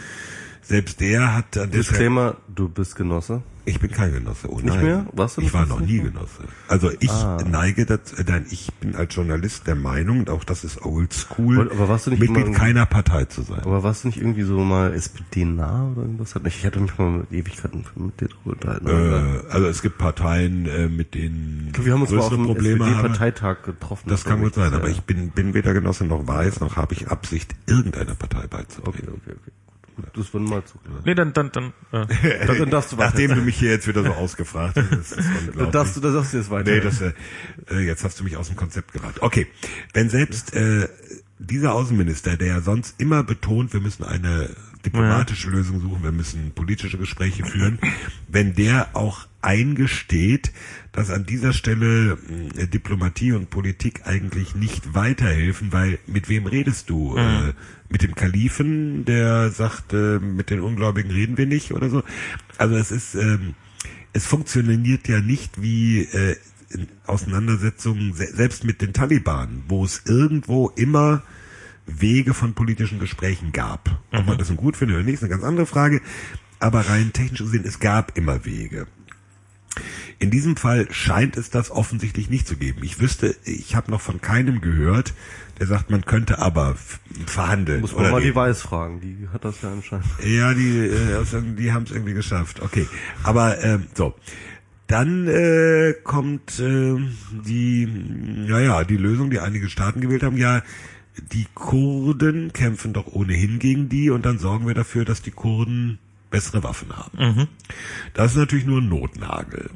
Also wir müssen uns nur mal vorstellen, das reicht nicht oder das klappt nicht oder ISIS überrennt dieses kurdische Gebiet und dann weht die Flagge von ISIS über Erbil oder so etwas. Naja, was, was folgt denn dann daraus? was, was, also ich meine, selbst wenn, selbst wenn äh, es klappt und die Kurden dann die ISIS überrennen und äh, dann ihren kurdischen Staat ausrufen und sich äh, für die 300 Jahre Unterdrückung an denen rächen, die Und plötzlich ist der Krieg in der Türkei. Das auch äh, die, die, äh, die, die, die sie unterdrückt haben. Das ist, also ich, ich, ich kann mir irgendwie kein gutes Ausgehen dieses Szenarios vorstellen. Äh, es ist schwierig. Die Frage ist, tut man was? Muss man jetzt was tun? Und Ja. was tut man? Genau, und, das, ähm, da haben wir noch gar nicht drüber ja. geredet, auch bei der Ukraine. Ja. Ähm, was ist denn jetzt, also, aber erstmal bei, bei ISIS bleiben. Was würdest du denn jetzt sagen? Was ist denn jetzt das Richtige? Was tut man dann jetzt? Also, auch wenn es ein bisschen verrückt klingt, aber kriegt man nicht irgendwie eine UN-Autorisierung dafür hin, dass dann die Staaten, die sich ja auch bedroht fühlen, sagen, wenn es nur eine militärische Lösung gibt, dann müssen wir das machen. Also dass Also die quasi die, die Anrainerstaaten. Eingreifen. Äh, Die Anrainerstaaten, aber vielleicht auch der Westen. Okay. Also das Unter UN-Mandat dann. unter UN, also was die Amerikaner ohne UN-Mandat ja jetzt auch schon tun. Also diese Koalition probieren da auf die Beine zu diese stellen. Koalition probieren auf die Beine zu stellen und nicht nur zu, äh, nicht nur zu sagen, äh, wir liefern den Kurden Waffen. Also wäre das nicht ehrlicher? Es, es ist keine Antwort, aber ich stelle mir die Frage, ob das nicht ehrlicher wäre. Und ich habe gerade schon gesagt, wenn diese Waffenlieferungen nicht reichen, Mhm. äh, was denn dann? Wenn man schon gesagt hat, es ist eine Bedrohung auch für Europa, Mhm. äh, sagt man dann, okay, haben wir probiert, hat nicht geklappt, ja, dann eben doch nicht? Oder was folgt daraus? Also das ist eine Frage, die für mich noch nicht klar ist. Die Amerikaner bombardieren ja nun ähm, Ja. mittlerweile auch da Gebiete wieder. So. Der bombardieren nicht Gebiete, sondern greifen gezielt Ja. Stellungen von Okay. ISIS oder Fahrzeuge so etwas an. Das ist ja nicht, das ist ja überhaupt der Punkt ähm, mit diesen, Drohnen oder? Ja, auch Drohnen. Ja, ja, ja. Ähm, dieses Bombardieren Gebiete, ähm, da kommen dann immer diese Überlegungen wie Zweiter Weltkrieg, Flächenbombardement oder Vietnam oder so etwas, wo von der B1 flächendeckend Bomben irgendwo über einem Landstrich abgeworfen werden. Das ist ja äh, alles nicht der Fall, sondern es geht ja, wenn dann immer um, um gezielte Angriffe. Klammer auf, dass die auch die falschen treffen, wie wir in Afghanistan Ja. gesehen haben, ist eine andere Geschichte. Aber es geht äh, in diesem Fall besonders darum, erkannte, also wenn die mit einem amerikanischen Fahrzeug da rumfahren, dann ist natürlich relativ einfach zu erkennen, äh, dass die das sind. Schöner äh, Spaß. Wenn sie mit unseren Fahrzeugen fahren, dann Ja. sind sie Bösen. Genau. Es gab, äh, irgendeine amerikanische Zeitung hat mal ausgerechnet, Deswegen können sie auch keine wie- Bodentruppen mit, schicken, mit weil wie sonst teuren, mit wie teuren Raketen, wie teures amerikanisches Gerät, von- also was es unterm Strich den amerikanischen Steuerzahler gekostet hat. Oder alternativ, was es die amerikanische Wirtschaft, äh, der amerikanischen Wirtschaft gebracht hat. Äh, nee, nee, nee, das, das, das, das stimmt ja eben nicht, weil ähm, die Iraker haben ja diese Fahrzeuge unter anderem deswegen bekommen, weil die Amis gesagt haben, so die waren jetzt äh, maßgeschneidert für Afghanistan, die brauchen wir jetzt gar nicht Okay. mehr. Also es ist nicht zwingend so, dass das alles nach, neu nachgekauft wird. eh, eh abgeschrieben. Also sie räumen jetzt quasi ein Stück weit räumen sie damit ihre eigenen Waffen jetzt weg. Äh, ja. Okay. Oder ihre eigene Fahrzeuge. Also Ja. äh, das Interessante sind ja dann diese diese gepanzerten Fahrzeuge. Waffen Okay. auch, aber Also diese berühmten Toyota Pickups, die man da immer sieht. Nein, die haben die ISIS, äh, die, die ISIS ja ohnehin. Ach so, okay. Nee, nee, es geht um, die Amis haben speziell für Afghanistan äh, gepanzerte LKW sozusagen entwickeln lassen, Mine Resistant Ambush Protected, MRAPs, die ähm, also dafür dienten, Truppen zu transportieren, ohne dass eine Mine das Ding hochjagt und ohne dass die Taliban mit Kalaschnikows oder Panzerfäusten das Ding platt machen konnten. Panzerfäusten. Ja, ja. Okay. Ja, ja. Also die Deutschen nicht- haben ja sowas ähnliches mit den Dingos gemacht. Ja. Ähm, jetzt kann man drüber streiten, was für ein deutsche Auto und so weiter. Okay. Ähm, jedenfalls gibt's diese, die, diese typischen Ami-Autos, die für dieses Szenario entwickelt wurden und äh, die auch sehr, sehr speziell sind. Es sind also keine Kampffahrzeuge, die die, die Amis meinen, jetzt noch so viel woanders zu brauchen. Okay. Also ist das ist das eine Abschreibungsvariante? Um dann nochmal diese, diese, diese, diese Schleife nochmal zurückzumachen. Ja. Ukraine, was sollte Europa tun? Äh, pff, bei der Ukraine denke ich erstens, Europa sollte wirklich, da gilt das hier mit dem politisch-diplomatische Lösung suchen. Okay, also Egal wie irre. die, die, die, Fü- also vielleicht erstmal auch nicht mal dieses ähm, Propaganda-Kriegsgeschrei, die, das dann teilweise zum Beispiel der Spiegel da irgendwie anzettelt. Das ist vielleicht auch eher kontraproduktiv. Ja. Ja, ja. Also das Problem ist natürlich, wenn man jetzt, äh, ich habe ja schon erwähnt, dass die Balten und die Polen eine deutlich andere Wahrnehmung haben als wir. Ähm, für die ist sowas, ich, ich war vorige Woche im, im Baltikum, wo deutsche Kampfjets stationiert sind, so zur Luftabwehr, Flugabwehr, also Luftraumüberwachung. Ähm, da sagen dann die baltischen Offiziere, wir hatten eigentlich schon richtig Schiss. Meine Familie hat schon überlegt, ob wir mal vorsichtshalber uns für ein paar, für eine gewisse Zeit nach Schweden verziehen oder sowas. Und jetzt seid ihr da und das beruhigt uns schon. Hm. Also, ob das nun richtig ist oder falsch, äh, Ja. es ist die Wahrnehmung der Leute. Ja, Das. Ja, die sind halt auch näher dran. Das ist das ein Ja, anderes, das kann man ist ein so anderes, sagen, ja. das ist ein anderes Gefühl dann. Naja, ne? die sind Also- in der Situation, in der Deutschland über Jahrzehnte während des Kalten Krieges war, an der Nahtstelle dieser Machtblöcke. Ja, stimmt schon, ja.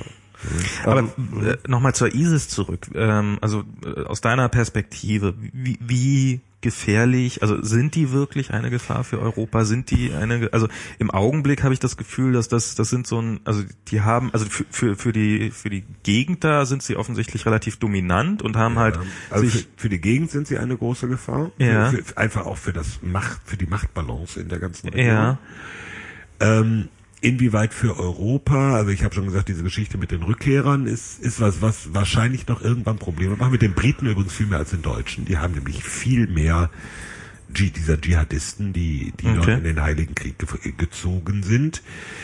Inwieweit das ähm, in Deutschland was verändert, inwieweit das eine Bedrohung wird, weiß ich nicht. Es ist noch ein bisschen früh zu sagen. Auf jeden Fall wird es, äh, und das wäre auch schon schlimm genug, vielleicht auch als, als Grund für äh, Einschränkungen von Freiheitsrechten oder für Überwachungsmaßnahmen in Deutschland herhalten müssen. Aber so dieses, das, also was, was man ja so ein bisschen, äh, so dieses Bild, so die sind eine Be Bedrohung für uns, was ja so ein bisschen an die Wand gemalt wird oder auch für Amerika, dass sie übermorgen hier einmarschieren können, dass das halte ich für total Haaren Nein, herbei. nein, nein. Das für, also für Europa wie für die USA sind sie nicht das Problem, dass hier die Toyota Pickups äh, mit den Igelsturmkeilen Ja, okay. Ja. hier äh, die Prenzlauer Allee runterfahren oder sowas. Nein, nein, Das- nein, das- da würde die Bundeswehr würde die vorher stoppen. Die blieben, die blieben vorher im Stau stecken. Das ist ähm, das war der Joke immer früher, der Russe kommt nur bis zum Kamener Kreuz und dann bleibt er stecken. äh, gut, äh, ähm, was wollte ich sagen? was die, was die Schlammlandschaften der, der, der, der Russen sozusagen sind, ist, ist ja die Verkehrssituation in Berlin. Ja, ja, ja. Ähm, nein, die, die, die, die Frage ist, äh, und die würde ich realistisch stellen, wächst eine Terrorgefahr in Europa? Als, als Folge einer solchen dominanten Organisation.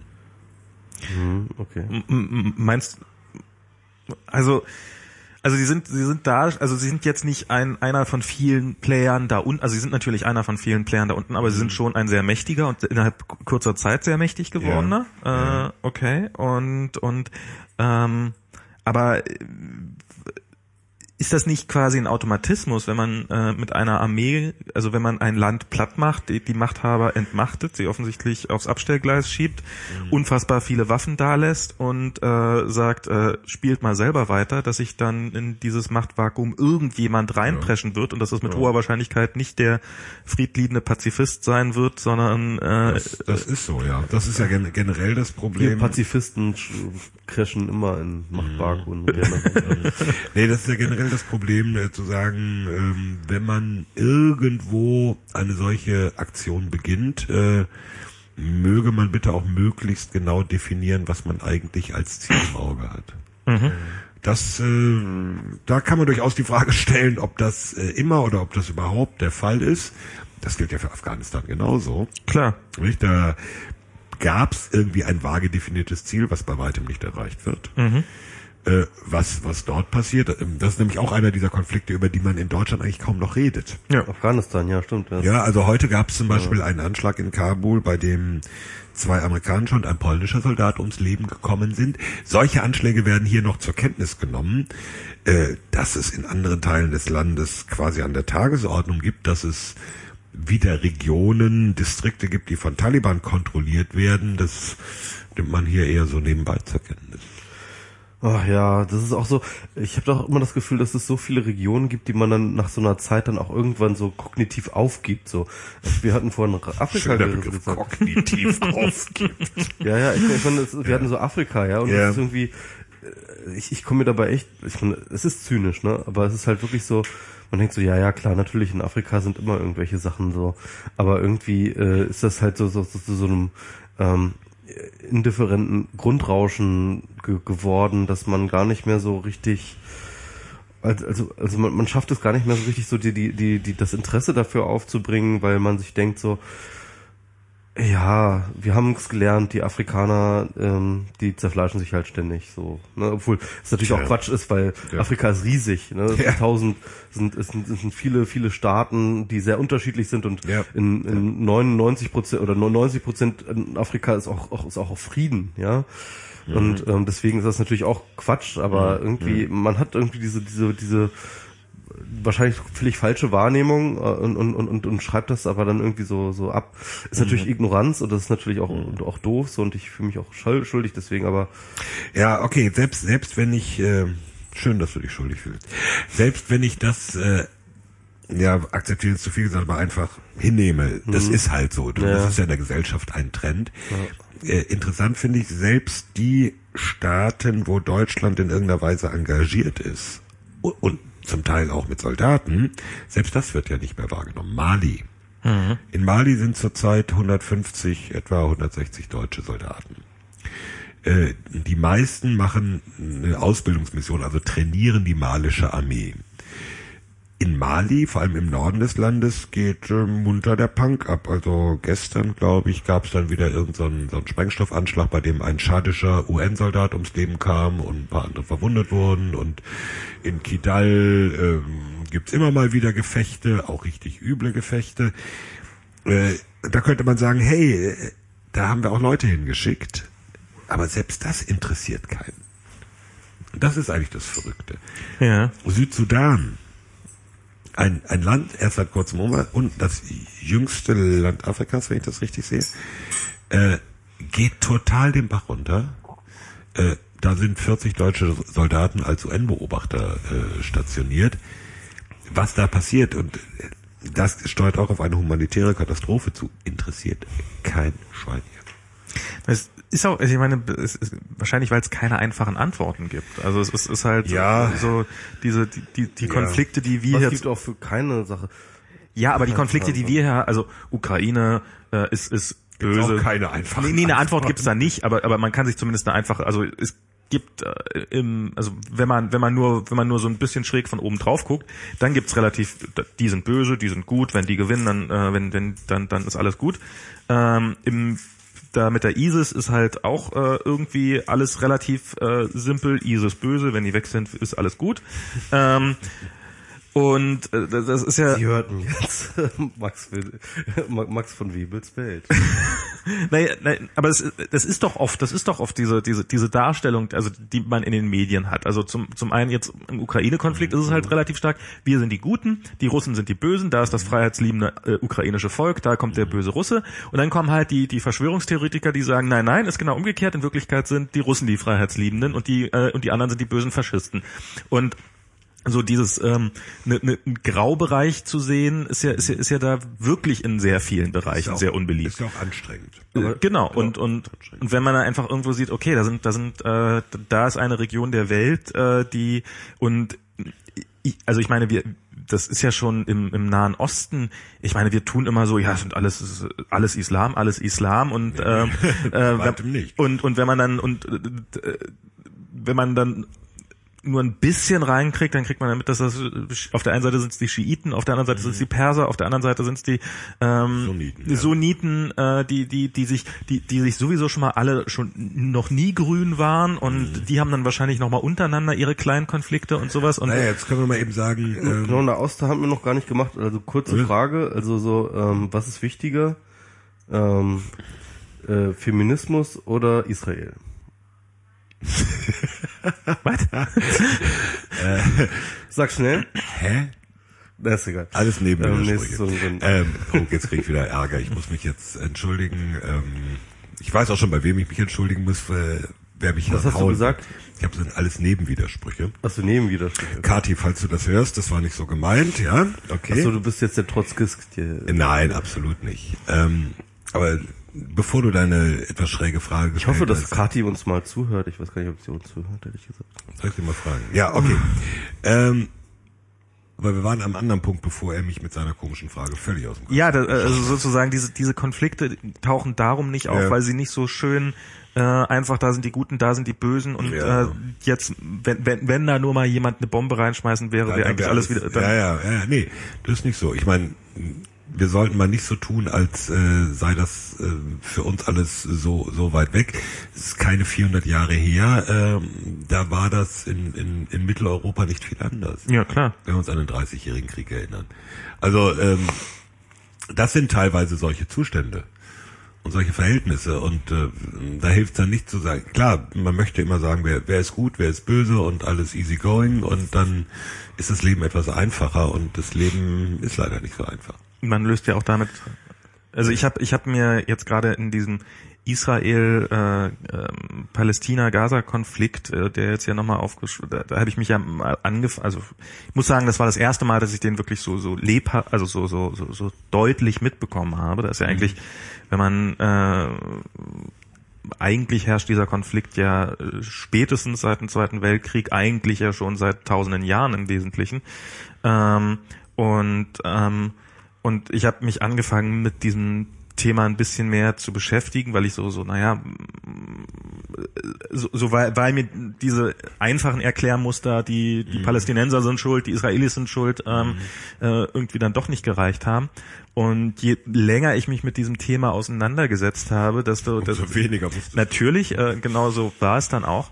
Und aber was ich gerade da für ein Gefühl habe, also jetzt kam jetzt dadurch äh, eine Arbeitskollegin von mir, die ist in Israel, mhm. die einfach mit diesem Krieg, wie er da existierte, einfach lebt. Also das mhm. ist äh, das ist so wie hier, wenn wenn das Wetter scheiße ist. Mhm. Hin und wieder hagelt's halt und da äh, fallen hin und wieder mal Bomben auf auf äh, Tel Aviv und dann geht man halt in Bomben in, in den in Schutzbunker ja. und ähm, und dann entschuldigt man sich danach auf Skype, dass man an der Telefonkonferenz leider nicht teilnehmen konnte, weil man im Bombenbunker saß. Und dann ist dann ist das halt so.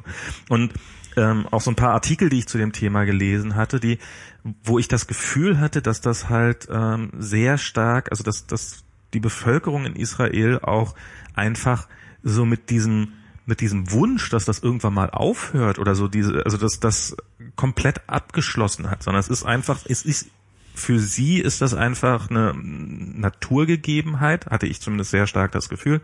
Da ist halt dieser Konflikt und der wird nicht gelöst werden und das, das wird dazu führen, dass wir mit äh, Raketen angegriffen werden. Das wird dazu führen, dass die israelische Armee angreift und ähm, dann ist mal wieder ein paar, für ein paar Jahre Ruhe so weitgehend und dann geht's wieder los. Ähm, ja, aber das wäre doch gerade schön, wenn man aus diesem Kreis rauskäme. Ne?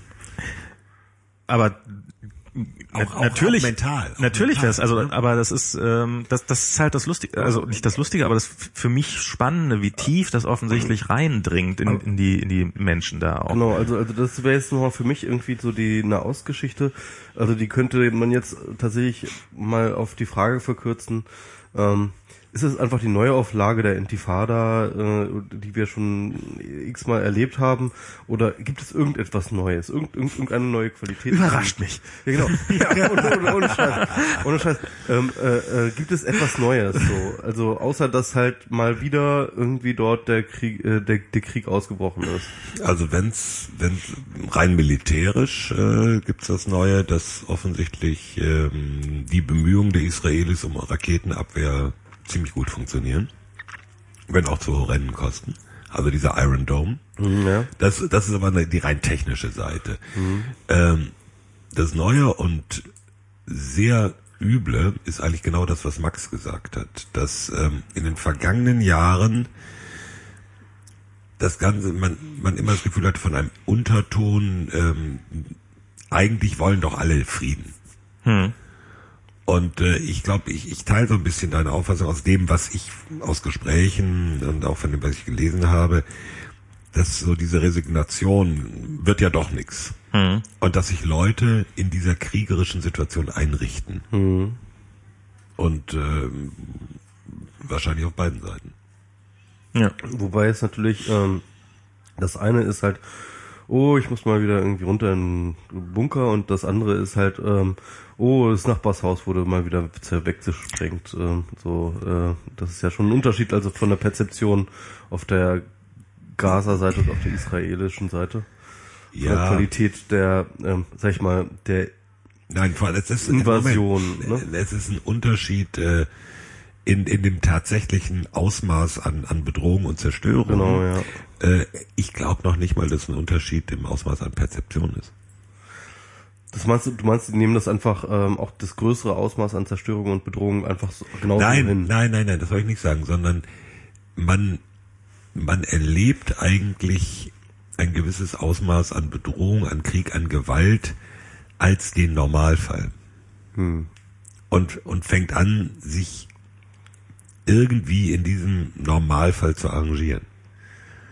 Und äh, die Hoffnung zu verlieren, dass es anders sein könnte. Ähm, mal ganz, äh, mal, mal aber also so ein bisschen, so ein bisschen rausgesprungen dort, aber, aber, aber das betrifft das eigentlich. Ich hatte mal irgendwo ein, ähm, ein Interview gelesen mit einem Militärexperten über Drohnen, ähm, das mich auf eine gewisse Art gleichzeitig schockiert hat, ähm, aber auch rational überzeugt hat. Ähm, der folgen, folgende Argumentation vertrat. Ähm, da ging es um die Legitimität von ähm, Dro Drohnen und warum man sie entwickeln sollte oder nicht. Mhm. Und er meinte halt so, militärisch gesehen ist auf lange Frist ähm, geht es nicht darum, wer wie viele Leute tötet, sondern es geht darum, wer kann ähm, wie viele Leute ersetzen. Ja.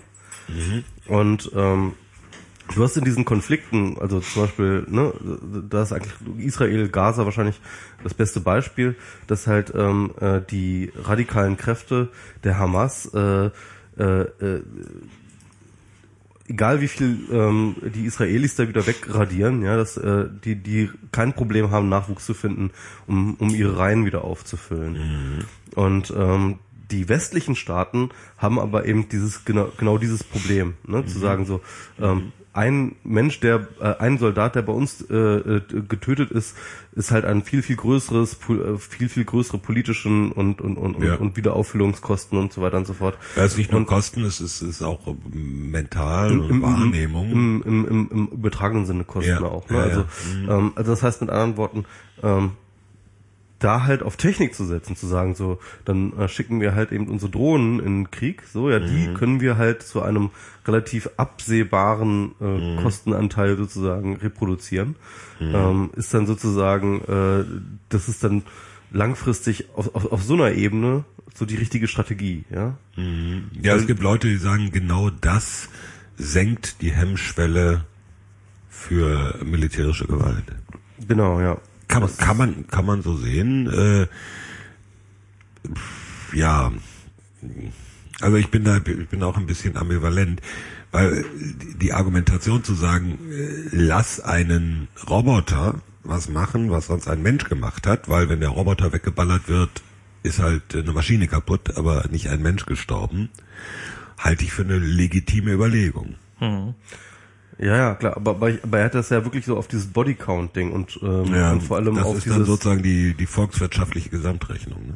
Ja, ähm, nee, vor allem vor allem weil weil die die anderen äh, ähm, füllen ja ihre Reihen wiederum mit Menschen auf, ne? Ja. Und du äh, äh, äh, du machst aber die gleiche Rechnung, sagst aber ja, ich, wir füllen dann halt, weil wir es mit Menschen nicht können, ja, füllen wir halt mit Maschinen auf.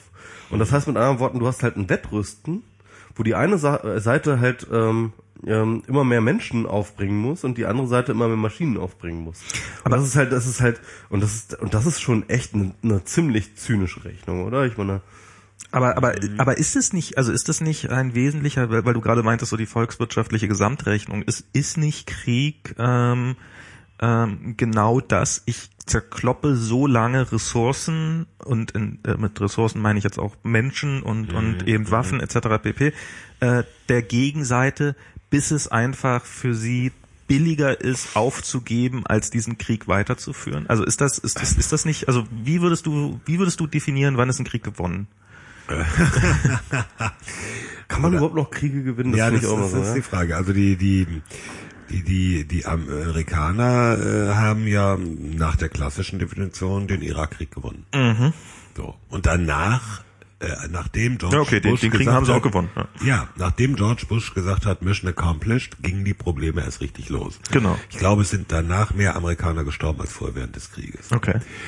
Ähm, wann ist ein Krieg gewonnen und was man, also es gibt ja diese klassische Definition von Clausewitz, Krieg ist dem, dem anderen mit militärischer Gewalt seinen Willen aufzuzwingen. Mhm. Äh, da kommen wir wieder an den Punkt, ja, was will man eigentlich erreichen? Und davon hängt auch ab, wann ist ein Krieg gewonnen. Also das Ziel der Alliierten im Zweiten Weltkrieg war bedingungslose Kapitulation Deutschlands. Mhm. Das war ihr Kriegsziel und sie haben dieses Kriegsziel verfolgt. Mhm. Da ging es nicht um irgendeinen Verhandlungsfrieden oder was auch immer, sondern sie haben gesagt bedingungslose Kapitulation. Mhm. Ähm, von daher, das macht deutlich, man muss eigentlich sagen, was, was will man erreichen mit, irgend, mit irgendeiner Anwendung von militärischer Gewalt? Und davon hängt auch ab, ob man sagen kann, äh, man hat gewonnen. Naja, aber also jetzt ich meine, bei, bei, das mag das militärische oder das, das Kriegsziel, das direkte Kriegsziel gewesen sein, die Kapitulation Deutschland. Aber offensichtlich war es ja danach, ähm, zumindest im Zweiten Weltkrieg, haben sie ja darüber hinaus sozusagen, ging es ihnen ja offensichtlich um die Beibehaltung des Friedens in, in Europa, auch ein Ziel, was dann erreicht worden ist und dazu haben sie die entsprechenden Mittel in die Hand. Mhm. Es ist nicht genau bei George W. Bush genau dieses Problem gewesen, dass sie eben das erste Ziel, nämlich äh, Saddam Hussein äh, mhm. köpfen, mhm. äh, sozusagen, dass sie das mit äh, Pauken und Trompeten erreicht haben und dann aber so so mit dem was jetzt äh, eigentlich keine Ahnung hatten. Und äh, also was was stellt man jetzt mit diesem ja, ja. Sieg an? Also es gibt dann diesen diesen schönen neudeutschen Begriff des desired end state. Ja. Also Ziel definieren heißt nicht nur, wie, wie platt will ich den Gegner machen, mhm. sondern was soll am Ende eigentlich dabei rauskommen? Und äh, da muss man sagen, da, da haben sich die USA, andere westliche Staaten manchmal vielleicht einfach Illusionen gemacht, vielleicht einfach gar keine Gedanken oder die falschen Gedanken oder gedacht, äh, wenn wir militärisch siegen, dann haben wir doch alles erledigt und dann irgendwann festgestellt, dass genau das nicht so ist. Ich möchte aber, ich, ich habe noch extra, ich habe mich vorbereitet. Auf, ja, um Himmels Willen, das, ist, das, das kennt ihr gar nicht. Nee.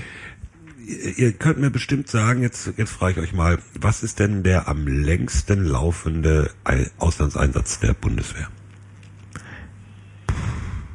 Ich würde sagen, Jugos, also hier ehemaliges Jugoslawien Gebiet. Ja, Kosovo. Kosovo. Nicht schlecht sein. Ist da immer noch, äh, sind da immer noch Leute? Genau, auf die sind da immer noch Leute. Das ist nämlich genau ein Freund von Diana oder ein Ver Verwandter von Diana ist, äh, ist, ist da. Also insofern hast du Vorkenntnisse. Okay, aber ich glaube, typisch ist eher ja. hier äh, Michis Antwort. Sind da immer noch Leute? Wie viele deutsche Soldaten sind denn da?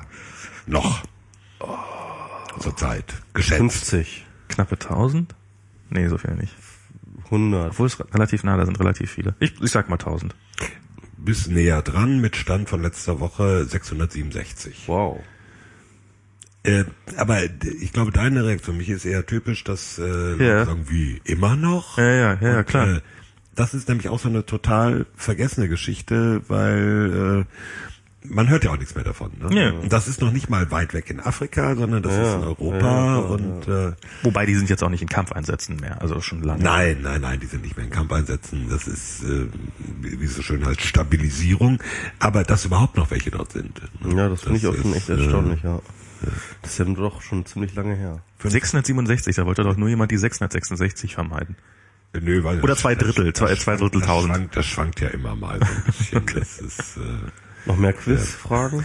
Nee, nee, die anderen, äh, zum Beispiel könnte ich euch, nee, ich erspare euch mal. Aber, aber eine Frage habe ich, ich habe das Gefühl, dass zumindest bei diesen, bei diesen Kriegen, also jetzt in Afrika, das scheint ja nochmal eine ganz andere Hausnummer zu sein, aber dass so bei diesen Kriegen, bei denen westliche Mächte beteiligt sind, ähm, die Zahl der Toten äh, doch also ich hatte so, wenn man an den Zweiten Weltkrieg denkt, denkt ja. man an sechs Millionen Todesopfer. Ja, ja, äh, wenn man an andere Kriege denkt, denkt man an Todesopfern eigentlich immer in den Hunderttausenden. Ähm, der Irakkrieg jetzt jetzt, also ich meine auf, auf, auf amerikanischer Seite äh, sind ja die Todeszahlen im Vergleich dazu, ich, äh, also ich, jetzt bitte nicht falsch verstehen, aber fast lächerlich. Also mhm. wahrscheinlich irgendwie sowas im, im Tausenderbereich würde ich jetzt mal schätzen. Ähm, und auf äh, irakischer Seite sieht es natürlich viel, viel schlimmer aus, aber ja. ich glaube so 30.000 äh, Tote gab's da, oder? Ich habe es nicht präsent, ich müsste es nachgucken. Aber so, so aber der Trend, äh, vom Trend her hast du eigentlich schon recht. Ähm, der Punkt ist natürlich, dass gerade bei den westlichen Armeen äh, ein, ein irrer Aufwand auch getrieben ja. wird. Also Beispiel jetzt Afghanistan, da fanden, finden Patrouillen dieser, dieser ISAF-Truppen nur in einem Umkreis statt, der sicherstellt, dass sie innerhalb von einer Stunde mit dem Hubschrauber ausgeflogen und auf dem OP-Tisch des nächsten Feldlazaretts liegen. Das heißt, wenn das nicht gewährleistet ist, wenn, nicht wenn nicht klar ist, da steht der Rettungshubschrauber auf Standby und inner, innerhalb von einer äh, äh, Stunde sind die halt vom Schlachtfeld auf dem OP-Tisch, dann findet das nicht statt. Das ist, ist ja schon ziemlicher Luxus, so agieren zu können, oder? Das In einer können, Kriegssituation. Das können sich eigentlich auch nur sehr wohlhabende westliche Staaten leisten, ja. Das können sich die Amerikaner leisten mit einer Vielzahl von Hubschraubern. Das können sich die Deutschen, die Franzosen, die Briten leisten, Italiener, Spanier und dann wird's aber langsam sehr eng. Und nur solange sie sich nicht gegenseitig bekämpfen. ja, das, das auch. Also oder äh, Schweden oder oder skandinavische Staaten natürlich auch. Oder Ja. man macht natürlich Kooperationen, zum Beispiel in Afghanistan gehen jetzt die deutschen Rettungshubschrauber raus und dafür stellen die Schweden diese Rettungshubschrauber.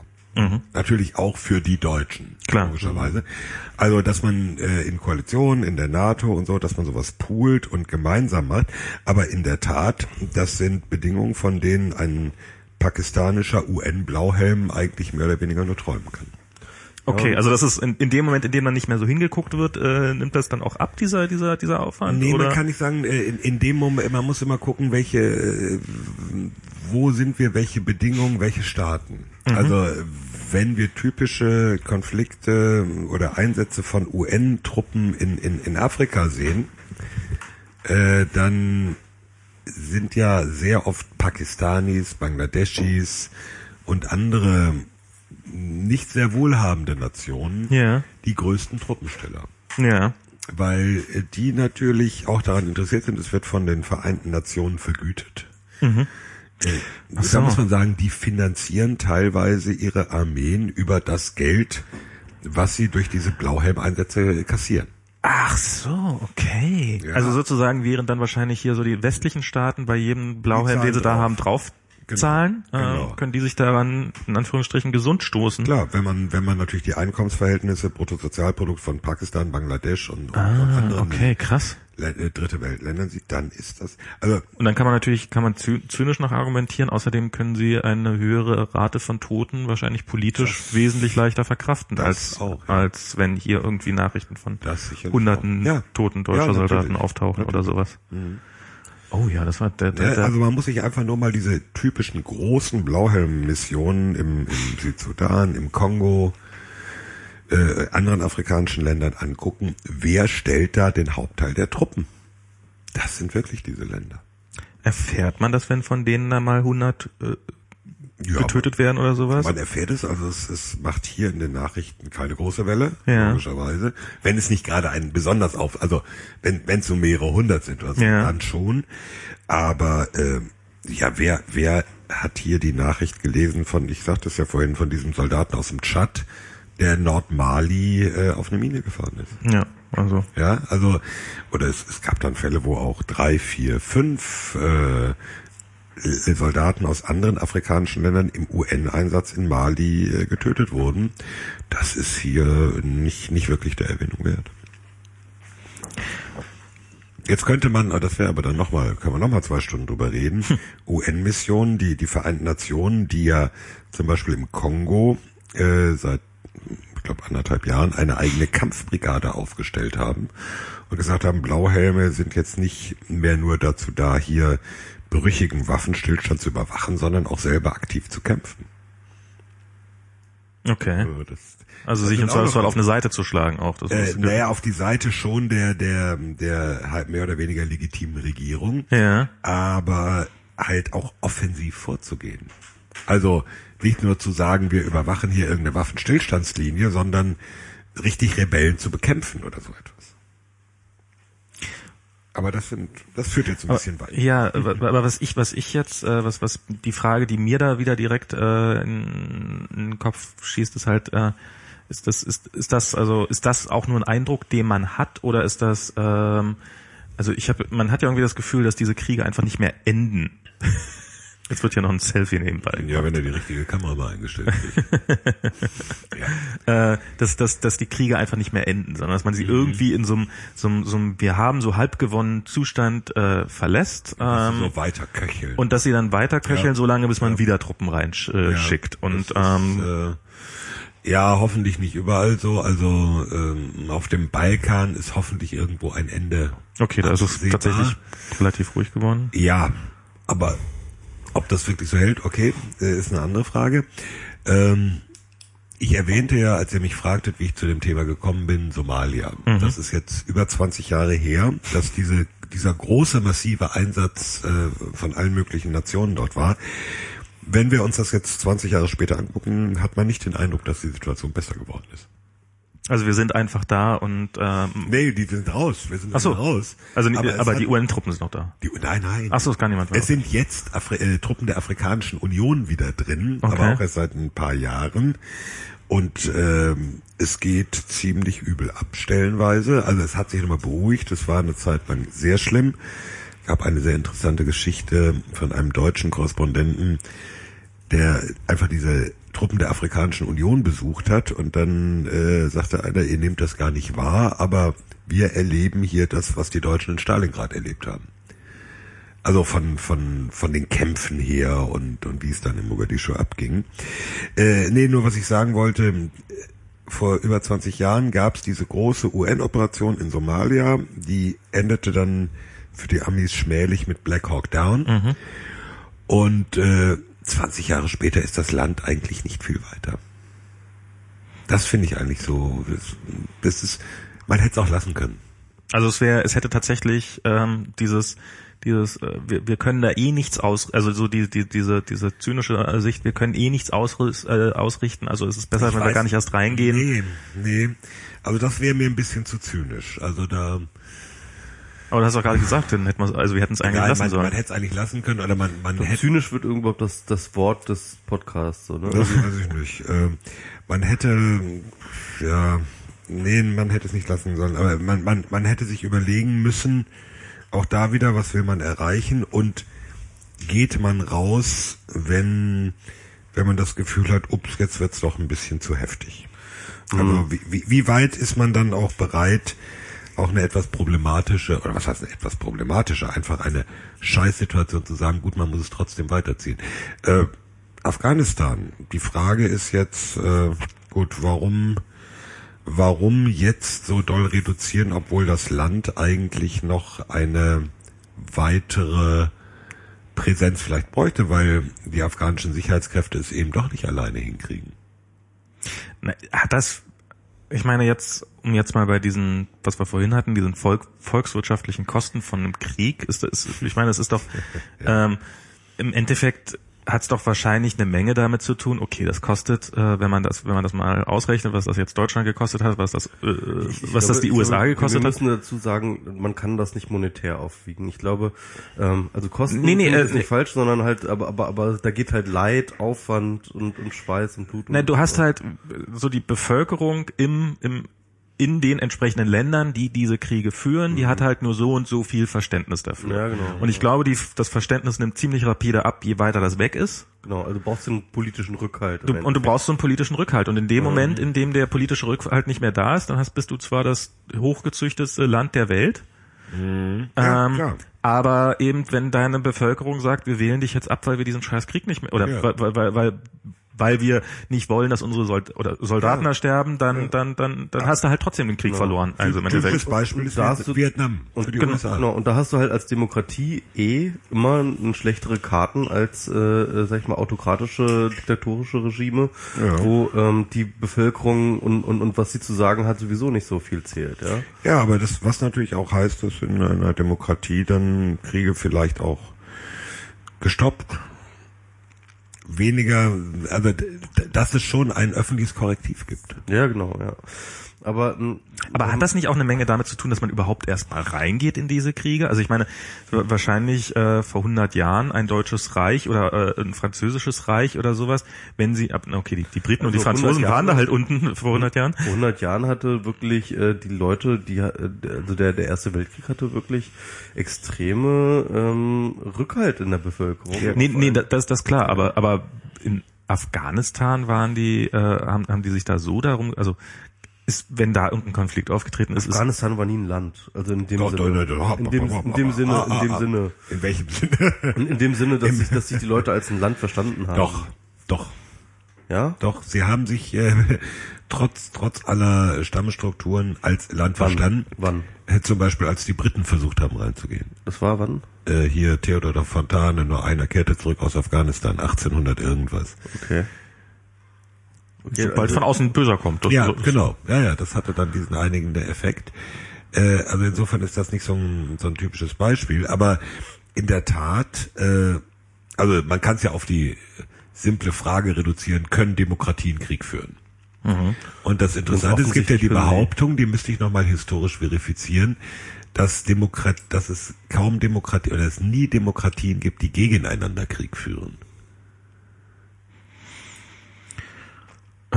Jetzt denken alle nach. Gibt es ein Gegenbeispiel? Ja, also mir fällt so auf Anhieb tatsächlich keins ein. Aber es gibt auch nicht so viele Demokratien auf der Welt. Nein, es gibt halt so, ich meine, Ja, wenn dann, eine wenn, valide Anzahl, oder? Wenn dann da, ich weiß nicht, als damals die äh, Amerikaner hier Salvatore Allende platt gemacht haben, der Ja. in demokratischen Wahlen Ja, okay, gewählt ja, worden ist ja, und sowas. ja. Also Gut, okay. Aber das ist ja- das ist ja kein war, Krieg gewesen, Das oder? war in dem Sinne, also ich meine, es war ein Krieg, der sehr schnell vorbei war. Ja, es, es, Also für- es, es war es war eher so eine schmutzige Covered Operation. Äh, Nein, die, so, so so ein richtig klassischer offener Krieg. Ja. So, der, der, der sich lange Zeit hinzieht und wir haben wieder Weiß 20 nicht, ob Zentimeter lange- gewonnen und ja, ja, so etwa, ja, ja.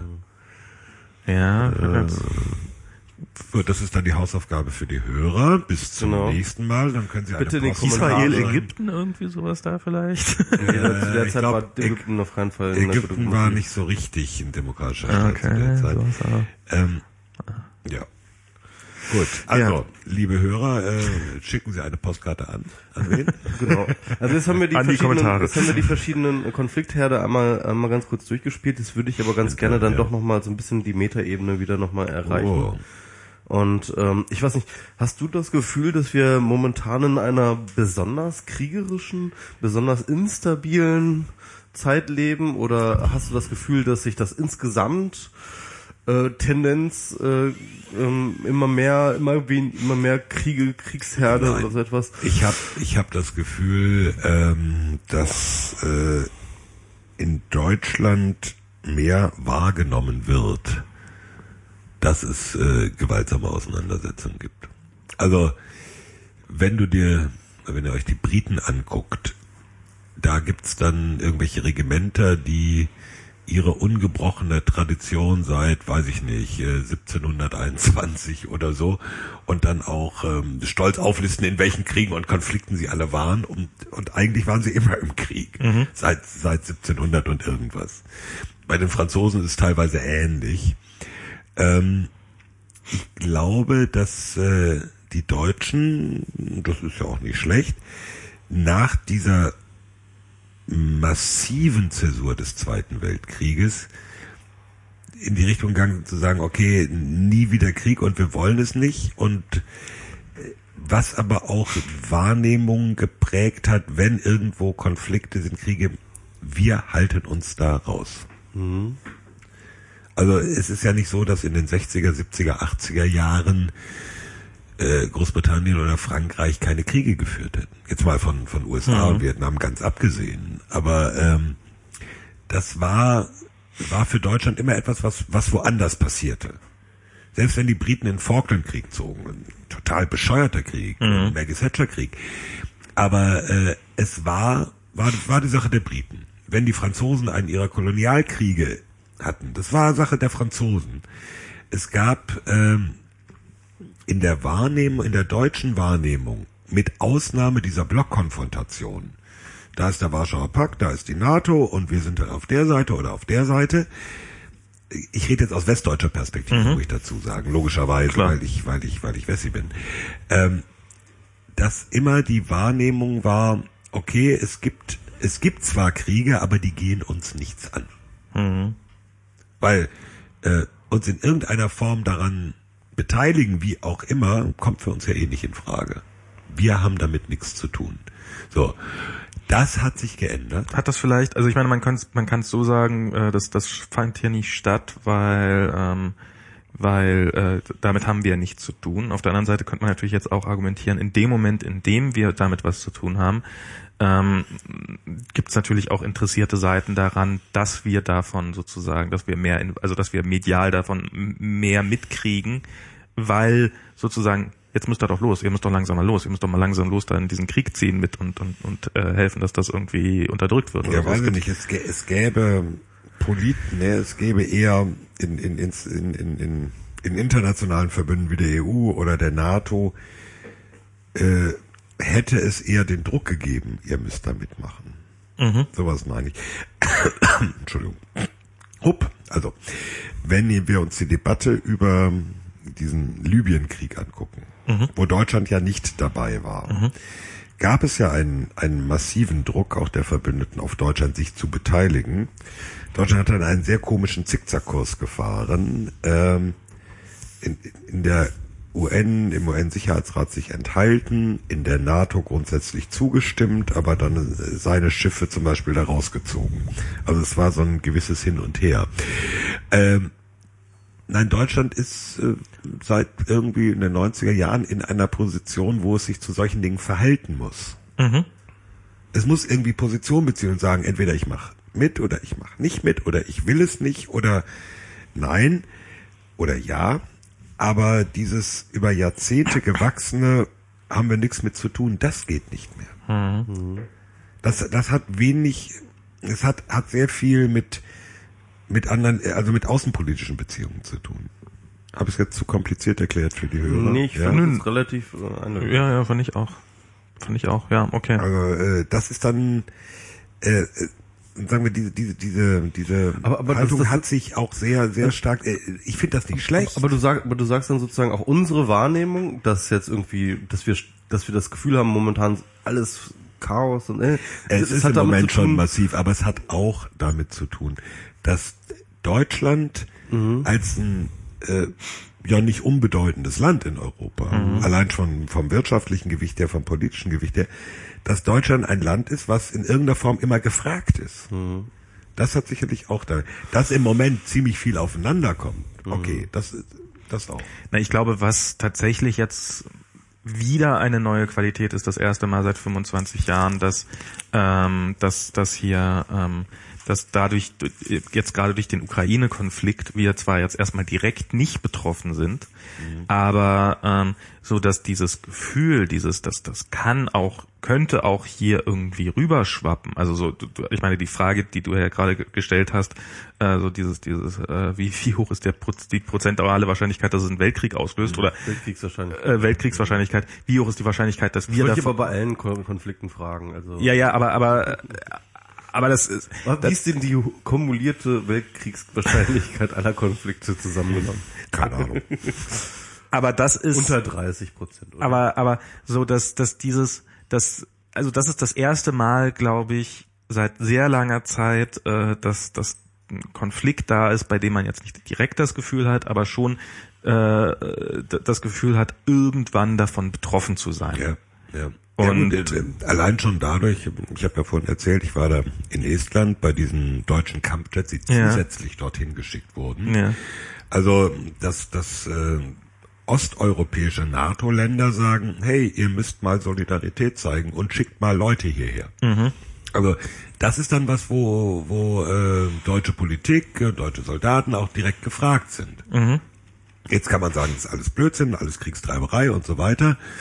Äh, okay, aber äh, das ändert nichts daran, dass diese Forderungen bestehen. Und Da, man muss, man muss damit umgehen. Das, das ist eigentlich der Punkt und äh, man, man muss sehr bewusst damit umgehen und ja, man, man kann nicht sagen, geht uns nichts an. Das, darauf will ich eigentlich hinaus. Was, was, äh, was denn wird, was meinst du denn wird uns in, in den nächsten Jahren an, an Kriegen äh, erwarten? Jetzt nicht an, an nicht nicht an Kriegen, die also jetzt nicht, nicht zwischen zwischen den Ländern, äh, sondern sozusagen, also wir haben ja eine Entwicklung des Kriegs. Wir haben also eine massive Zunahme zum Beispiel an Einsätzen, also Drohnen, die es, die die die bis vor zehn Jahren quasi, äh, ich weiß gar nicht, wie lange es Drohnen überhaupt schon gibt, aber die die lange, aber, aber Ja. waren so Aufklärungsdrohnen vor allem. Ja, also, also die Art von Drohnen, äh, die, über die wir jetzt meistens reden, sagen wir mal gut zehn Jahre. Die gibt's seit Kampfdrohnen, okay, die ja. gibt's seit sagen wir seit zehn Jahren und und mittlerweile sind sie hat man das Gefühl in sehr vielen Konflikten das das das Hauptmittel der Wahl, wenn nicht sogar das einzige Mittel. Nee, nee, nee, das, das ist eine etwas falsche Wahrnehmung. Okay. Weil es gibt eigentlich bislang nur zweieinhalb Länder, die äh, bewaffnete Drohnen haben und einsetzen. Die USA und USA, Israel und die Briten mit von den Amerikanern gekauften und auch aus den USA betriebenen okay. Bewaffneten. Also es ist nicht so, als ob Beobachtungsdrohnen ist was anderes. Ja. Aber bewaffnete Drohnen, das ist im Moment äh, die Ausnahme. Die, Okay. große, die absolute Ausnahme. Ähm, ganz kurz, äh, bevor ich es vergesse, ähm, ich wollte noch mal ganz kurz auf einen neuen Podcast hinweisen, der ähm, jetzt nicht direkt was mit Krieg zu tun hat, aber auch was mit Schwiegersohn Außenpolitik. Ja? Ja, mach ich danach. Ja. Also ähm, der Schwiegersohn von nein, ähm, nein, ich, äh, äh, nämlich Whitey Chan, die nämlich bei uns auch schon zu Gast Ja. war in der China-Sendung, wo wir über China geredet haben, macht jetzt einen China-Podcast und ähm, Wo ist sie denn gerade? sie ist nämlich gerade in Beijing. Ah, Sie ist ich, ich wollte, dass du nochmal China sagst. Genau. Sie ist in China, sie ist in Beijing und äh, dort macht sie mit einem Freund, ich habe den Namen vergessen, ähm, macht sie jetzt nämlich ganz neu einen Podcast. Ich habe mir die erste Folge heute angeschaut. Sehr, sehr spannend. Es geht um Hongkong und die Geschichte und äh, Okay. die momentanen politischen Querelen und den Kampf Hongkongs um ähm, seine demokratische Unabhängigkeit, die gerade äh, ganz massiv auch bedroht ist beziehungsweise die, die, die gerade ganz massiv eingefordert wird und äh, sehr, sehr spannend, äh, fern, äh, ne, ostwärts heißt glaube ich, Ost, Ostwärts. oder? Fern, fernostwärts. Warte mal, ich muss mal ganz kurz, Ostwärts wäre auch schön, ja. Wie, wie, wie, äh, auf Deutsch, auf Englisch? ähm, auf Deutsch, Okay. auf Deutsch. Die Tonqualität, ja, das ist halt so äh, typisch wie Podcasts halt meistens anfangen, aber ähm, inhaltlich wirklich ganz stark. Ähm, fernostwärts, doch ist richtig. Fernostwärts. Also mit äh, AE ne, statt äh, etc. Und ähm, das kann man sich so. mal. Also at fernostwärts ist der Twitter-Account. Und mal kann ich mal ganz kurz. Wo ist jetzt das, äh, wo ist das EAE drin? In dem Wärts. Wärts. Ach so. Ja. Logisch. Und äh, fernostwärts.de Danke. ist der Podcast. Äh, sehr hörenswert. Äh, ich werde jetzt demnächst bald nach Hongkong fahren. Und äh, das war eine ideale Vorbereitung dafür. Sehr Ja, schön. jetzt sind wir irgendwie im Werbe- und Grußblock. Dann grüße ich jetzt meinen Schwiegersohn, der nicht nur ein Podcast-Fan ist, sondern auch selber Podcasts macht. Ich sage jetzt nicht welche. Dann Warum denn nicht? Nee, da weiß jeder, wer mein Schwiegersohn ist. Das muss nicht sein, oder dass ich sein Ja, Schwiegervater aber wahrscheinlich bin. wird er sich, wird er wahrscheinlich dich hassen, dass du jetzt in dem einen der reichweiten stärksten Ja, Podcasts ja. nicht Du könntest ja seinen- einfach seinen viele Podcast- Podcasts aufzählen, dann ist einer davon seiner und Nee, nee, wir belassen es mal dabei. okay, Okay, okay, gut. gut. Ja. Aber aber aber die die die Frage hätte ich trotzdem noch mit den also sozusagen mit den also mit den Drohnen wird das wird das zunehmen also Das wird zunehmen. das Drohnen- wird mit Drohnen wird definitiv zunehmen, weil ähm, einfach das Interesse da ist, äh, Drohnen als Mittel der Kriegsführung einzusetzen, als Beobachtungsdrohnen ohnehin. Und dann ist natürlich die Frage, wer wer kriegt Zugriff auch auf bewaffnete Drohnen. Also wie gesagt, bislang sind in, in Einsätzen damit nur Israel und, und die USA äh, bekannt. Dass sicherlich natürlich auch Russland und China an, an solchen Drohnen arbeiten, ist gar keine Frage. Ähm, Deutschland will ja auch jetzt, äh, Hm? das ist ja auch in Deutschland gerade die große Diskussion, ne? Äh, Ja, die Europäer. Die Europäer wollen natürlich, aber das, das ist im Sinne so der, der, der Gesamtdiskussion, äh, was will man eigentlich äh, vielleicht nicht irgendwo kaufen, weil man sich damit auch abhängig macht. Das ist eine Diskussion, die geht äh, im Kern über Drohnen hinaus. Also Klar.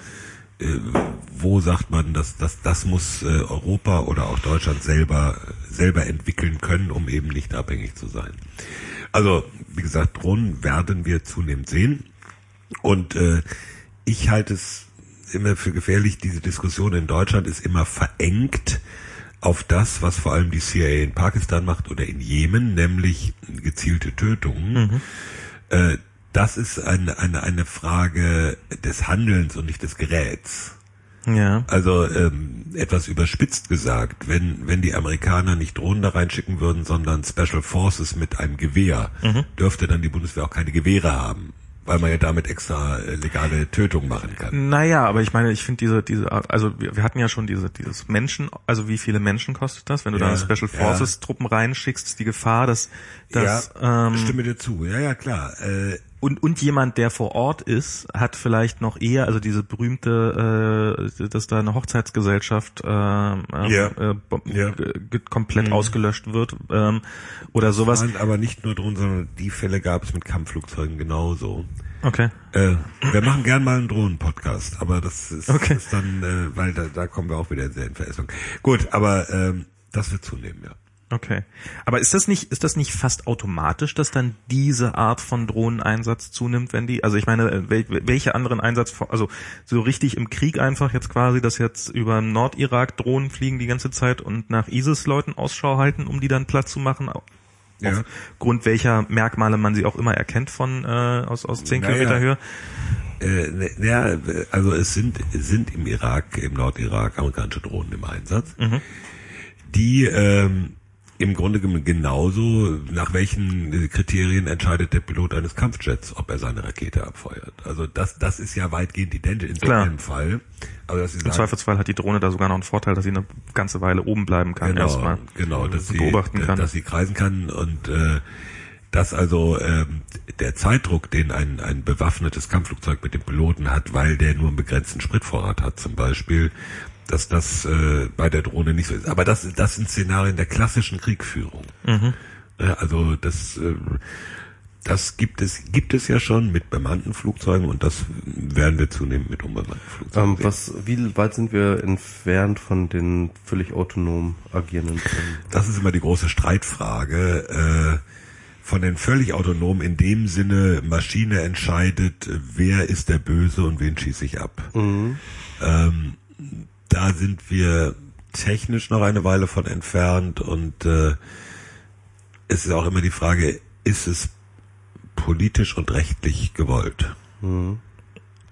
Und äh, wann sind wir auf der autonomen Ebene, dass halt tatsächlich die Drohne sich entscheidet, auf welcher Seite sie kämpft? Also, Also wo auch sie so richtig völlig autonom. also wo sie, wo Wenn sie dann wirklich sagt so, die hey, berühmten auf. Drohnenüberläufer. die Drohne sagt so, auf, ich bin jetzt hier nach eigentlich Jahr. auf der amerikanischen Seite, aber Du, du meinst so nach gesagt, dem ich- Motto, das ist der falsche Zweck und ich gehe jetzt einfach, ich dissertiere. Wie das Pentagon in der vergangenen Nacht mitteilte, sind 23 unbemannte Kampfflugzeuge nach Nordkorea übergelaufen. Die Drohnen erklärten in einer Pressemitteilung, sie könnten sich mit den Zielen des Kapitalismus nicht länger identifizieren und hätten beschlossen, den Volksbefreiungskampf Nordkoreas zu unterstützen. Japanische Drohnen, die zunächst auch vermutet werden. Ja, das ist, äh, das ist wirklich fully automated Drone. Danke, Also, ja. ja. Genau, das ist dann, dann lass doch die Maschinen gegeneinander kämpfen. Aber was wird denn noch? Also ich meine so so äh, Cyberwar hat man ja immer viel oder sowas. Oh, Ist es- fe- aber es ist, boah, wir sind schon bei zweieinhalb Stunden. Ja, jetzt, ich glaube, Cyberwar wollen wir jetzt nicht Na nochmal gut. an, an, anschneiden. Da, da können wir den Sandro Geigen an, dann kriegen wir Ärger gleich. Ich muss Sandro außerdem Geigen erst eine ein- Zigarette rauchen. ah, Nein, aber das, das sprengt jetzt etwas den Rahmen. okay. Die Lunge ruft zum Krieg. Ja, genau. Also Thomas muss jetzt mal einen Krieg gegen seine Lunge führen. Genau. Und äh, wir müssen jetzt auch mal Schluss machen. Aber es war eine wirklich äh, sehr, sehr aufschlussreiche Sendung. Ich habe viel gelernt und ähm, und, Das und will was heißen. ich, ich bin zwar immer noch nicht so richtig, ich, ich bin zwar noch nicht so befriedigt im Sinne von irgendwie, jetzt weiß ich irgendwie, wer jetzt endlich diese ganzen äh, Schuldigen sind an dieser ganzen Geschichte. Ähm, ne? Aber Ja, dann musst du Margot Käßmann einladen, dann wird es relativ einfach. ach so, die hat die Antworten, ne? Hm, Ich denke schon. Ah, okay. Ja, ich, ja, okay. Ich Oh, dachte, das war jetzt wieder böse, jetzt sind wieder die- meine Freunde aus der Die, evangelischen die Kirche Bilderberger, sind es nicht die Bilderberger? Sind es nicht die Bilderberger? Nein, nein, bitte nicht Verschwörungstheorie. O- Oder, oder, warte mal, die, Nein. die FED ist doch doch, die, die die ganzen Konflikte auf der Welt schürt, oder? Hä? Die FED, die, die, die, Die äh, Notenbank, die, die, die amerikanische ja, ja. Notenbank. Das ist doch, was die nur Montagsdemonstranten da immer sagen. Ist, ist das richtig oder ist Gut, das falsch? also auch hinter diesem Podcast steckt das Großkapital. Ja, ja. Schön wär's. da arbeiten wir noch dran. Das ist Dieser Podcast wird Ihnen gesponsert vom Großkapital. Großkapital TM. Na gut, okay. Alright. Okay, bis zum nächsten Mal. Dann ähm, Also vielen Dank nochmal, Thomas. und, genau, vielen ähm, Dank fürs ja. hier sein. War sehr, Ja, war sehr, sehr aufschlussreich. Grüß die Bilderberger und Normalerweise heißt das grüß, grüß deine Kriegstreiberfreunde. grüß deine Kriegstreiber. Okay, ja, g- genau. Und, äh, ja. Ähm, sag, sag ihnen, sie sollen es nicht übertreiben. Ähm, Gut, und wir machen das nächste Mal, wenn, sobald wir können. Irgendwie. Genau, wir müssen Ja. uns, ich nehme jetzt auf jeden Fall eine Sprechgarnitur mit in die Verein. Also erstmal ist ja, äh, sofern Air France mich lässt, äh, komme ich ja überhaupt nur äh, nach Amerika. Ähm, wir gucken, suchen gerade nach alternativen Flügen. Ähm, Und ähm, ich nehme auf jeden Fall eine Sprechgarnitur mit und ähm, wir so überlegen uns irgendwas, wo Michi dann hier das Mischpult. Wir haben Äh, noch keine Lösung. Also wenn ihr, wenn ihr irgendwie einen Raum habt oder so, wo, vielleicht, ich habe keine Ahnung. Also wir müssen halt irgendwo podcasten und wir haben keinen Raum, wo wir podcasten können, wo wir das Equipment lagern können, wo ich hinkommen kann und dann Podcast. Ich, wir müssen, wir suchen nach einer Lösung. Wenn ihr eine Idee habt, schreibt sie in die Kommentare oder schreibt uns eine Mail. Ähm, genau. vielleicht habe ich gerade eine eigentlich unfassbar naheliegende Idee, aber das erzähle ich dann lieber offline. Ja, machen wir auch mal offline. Ja. Genau, alles klar. Bis Äh, Eine Sache noch, ähm, das ist wahrscheinlich der letzte Podcast, ähm, äh, bevor mein Buch veröffentlicht wird. Ich bin jetzt sozusagen in den letzten Korrekturen und äh, das heißt, Kontrollverlust is coming, brace yourself. Ja? und ähm, äh, das, äh, es wird wahrscheinlich erster ähm, Nov äh, erst äh, äh, äh, Anfang. Anfang Anfang Oktober bis Mitte Oktober, also so 10. irgendwie so um den 10. herum oder sowas. Ja, wird im Oktober wird früher Oktober. früher Oktober bis Mitte Oktober Okay. wird dieses Buch rauskommen. Wir haben einen kon konkreten Termin immer noch nicht. Ich bin ein bisschen exhausted, was diese ganze Scheiße angeht. Aber Ist anstrengend, so ein Buch zu schreiben? ja, vor allem ist dann auch noch zu lektorieren und den ganzen, oh, ich sagte, ich sagte, ich sagte, das Schreiben ist ja gar nicht das Problem, ne? Also danach, der ganze Scheiß, das ist irgendwie anstrengend. Na egal, auf jeden Fall, das wird kommen und ähm, ja, äh, kauft das dann, ne? Kauft Michis Buch. ist, ist ja klar. Sponsored bei Großkapital. Sponsored bei Bilderberger und Großkapital. okay, alles klar. Gute Bis Nacht. zum nächsten Mal. Tschüss. Ciao.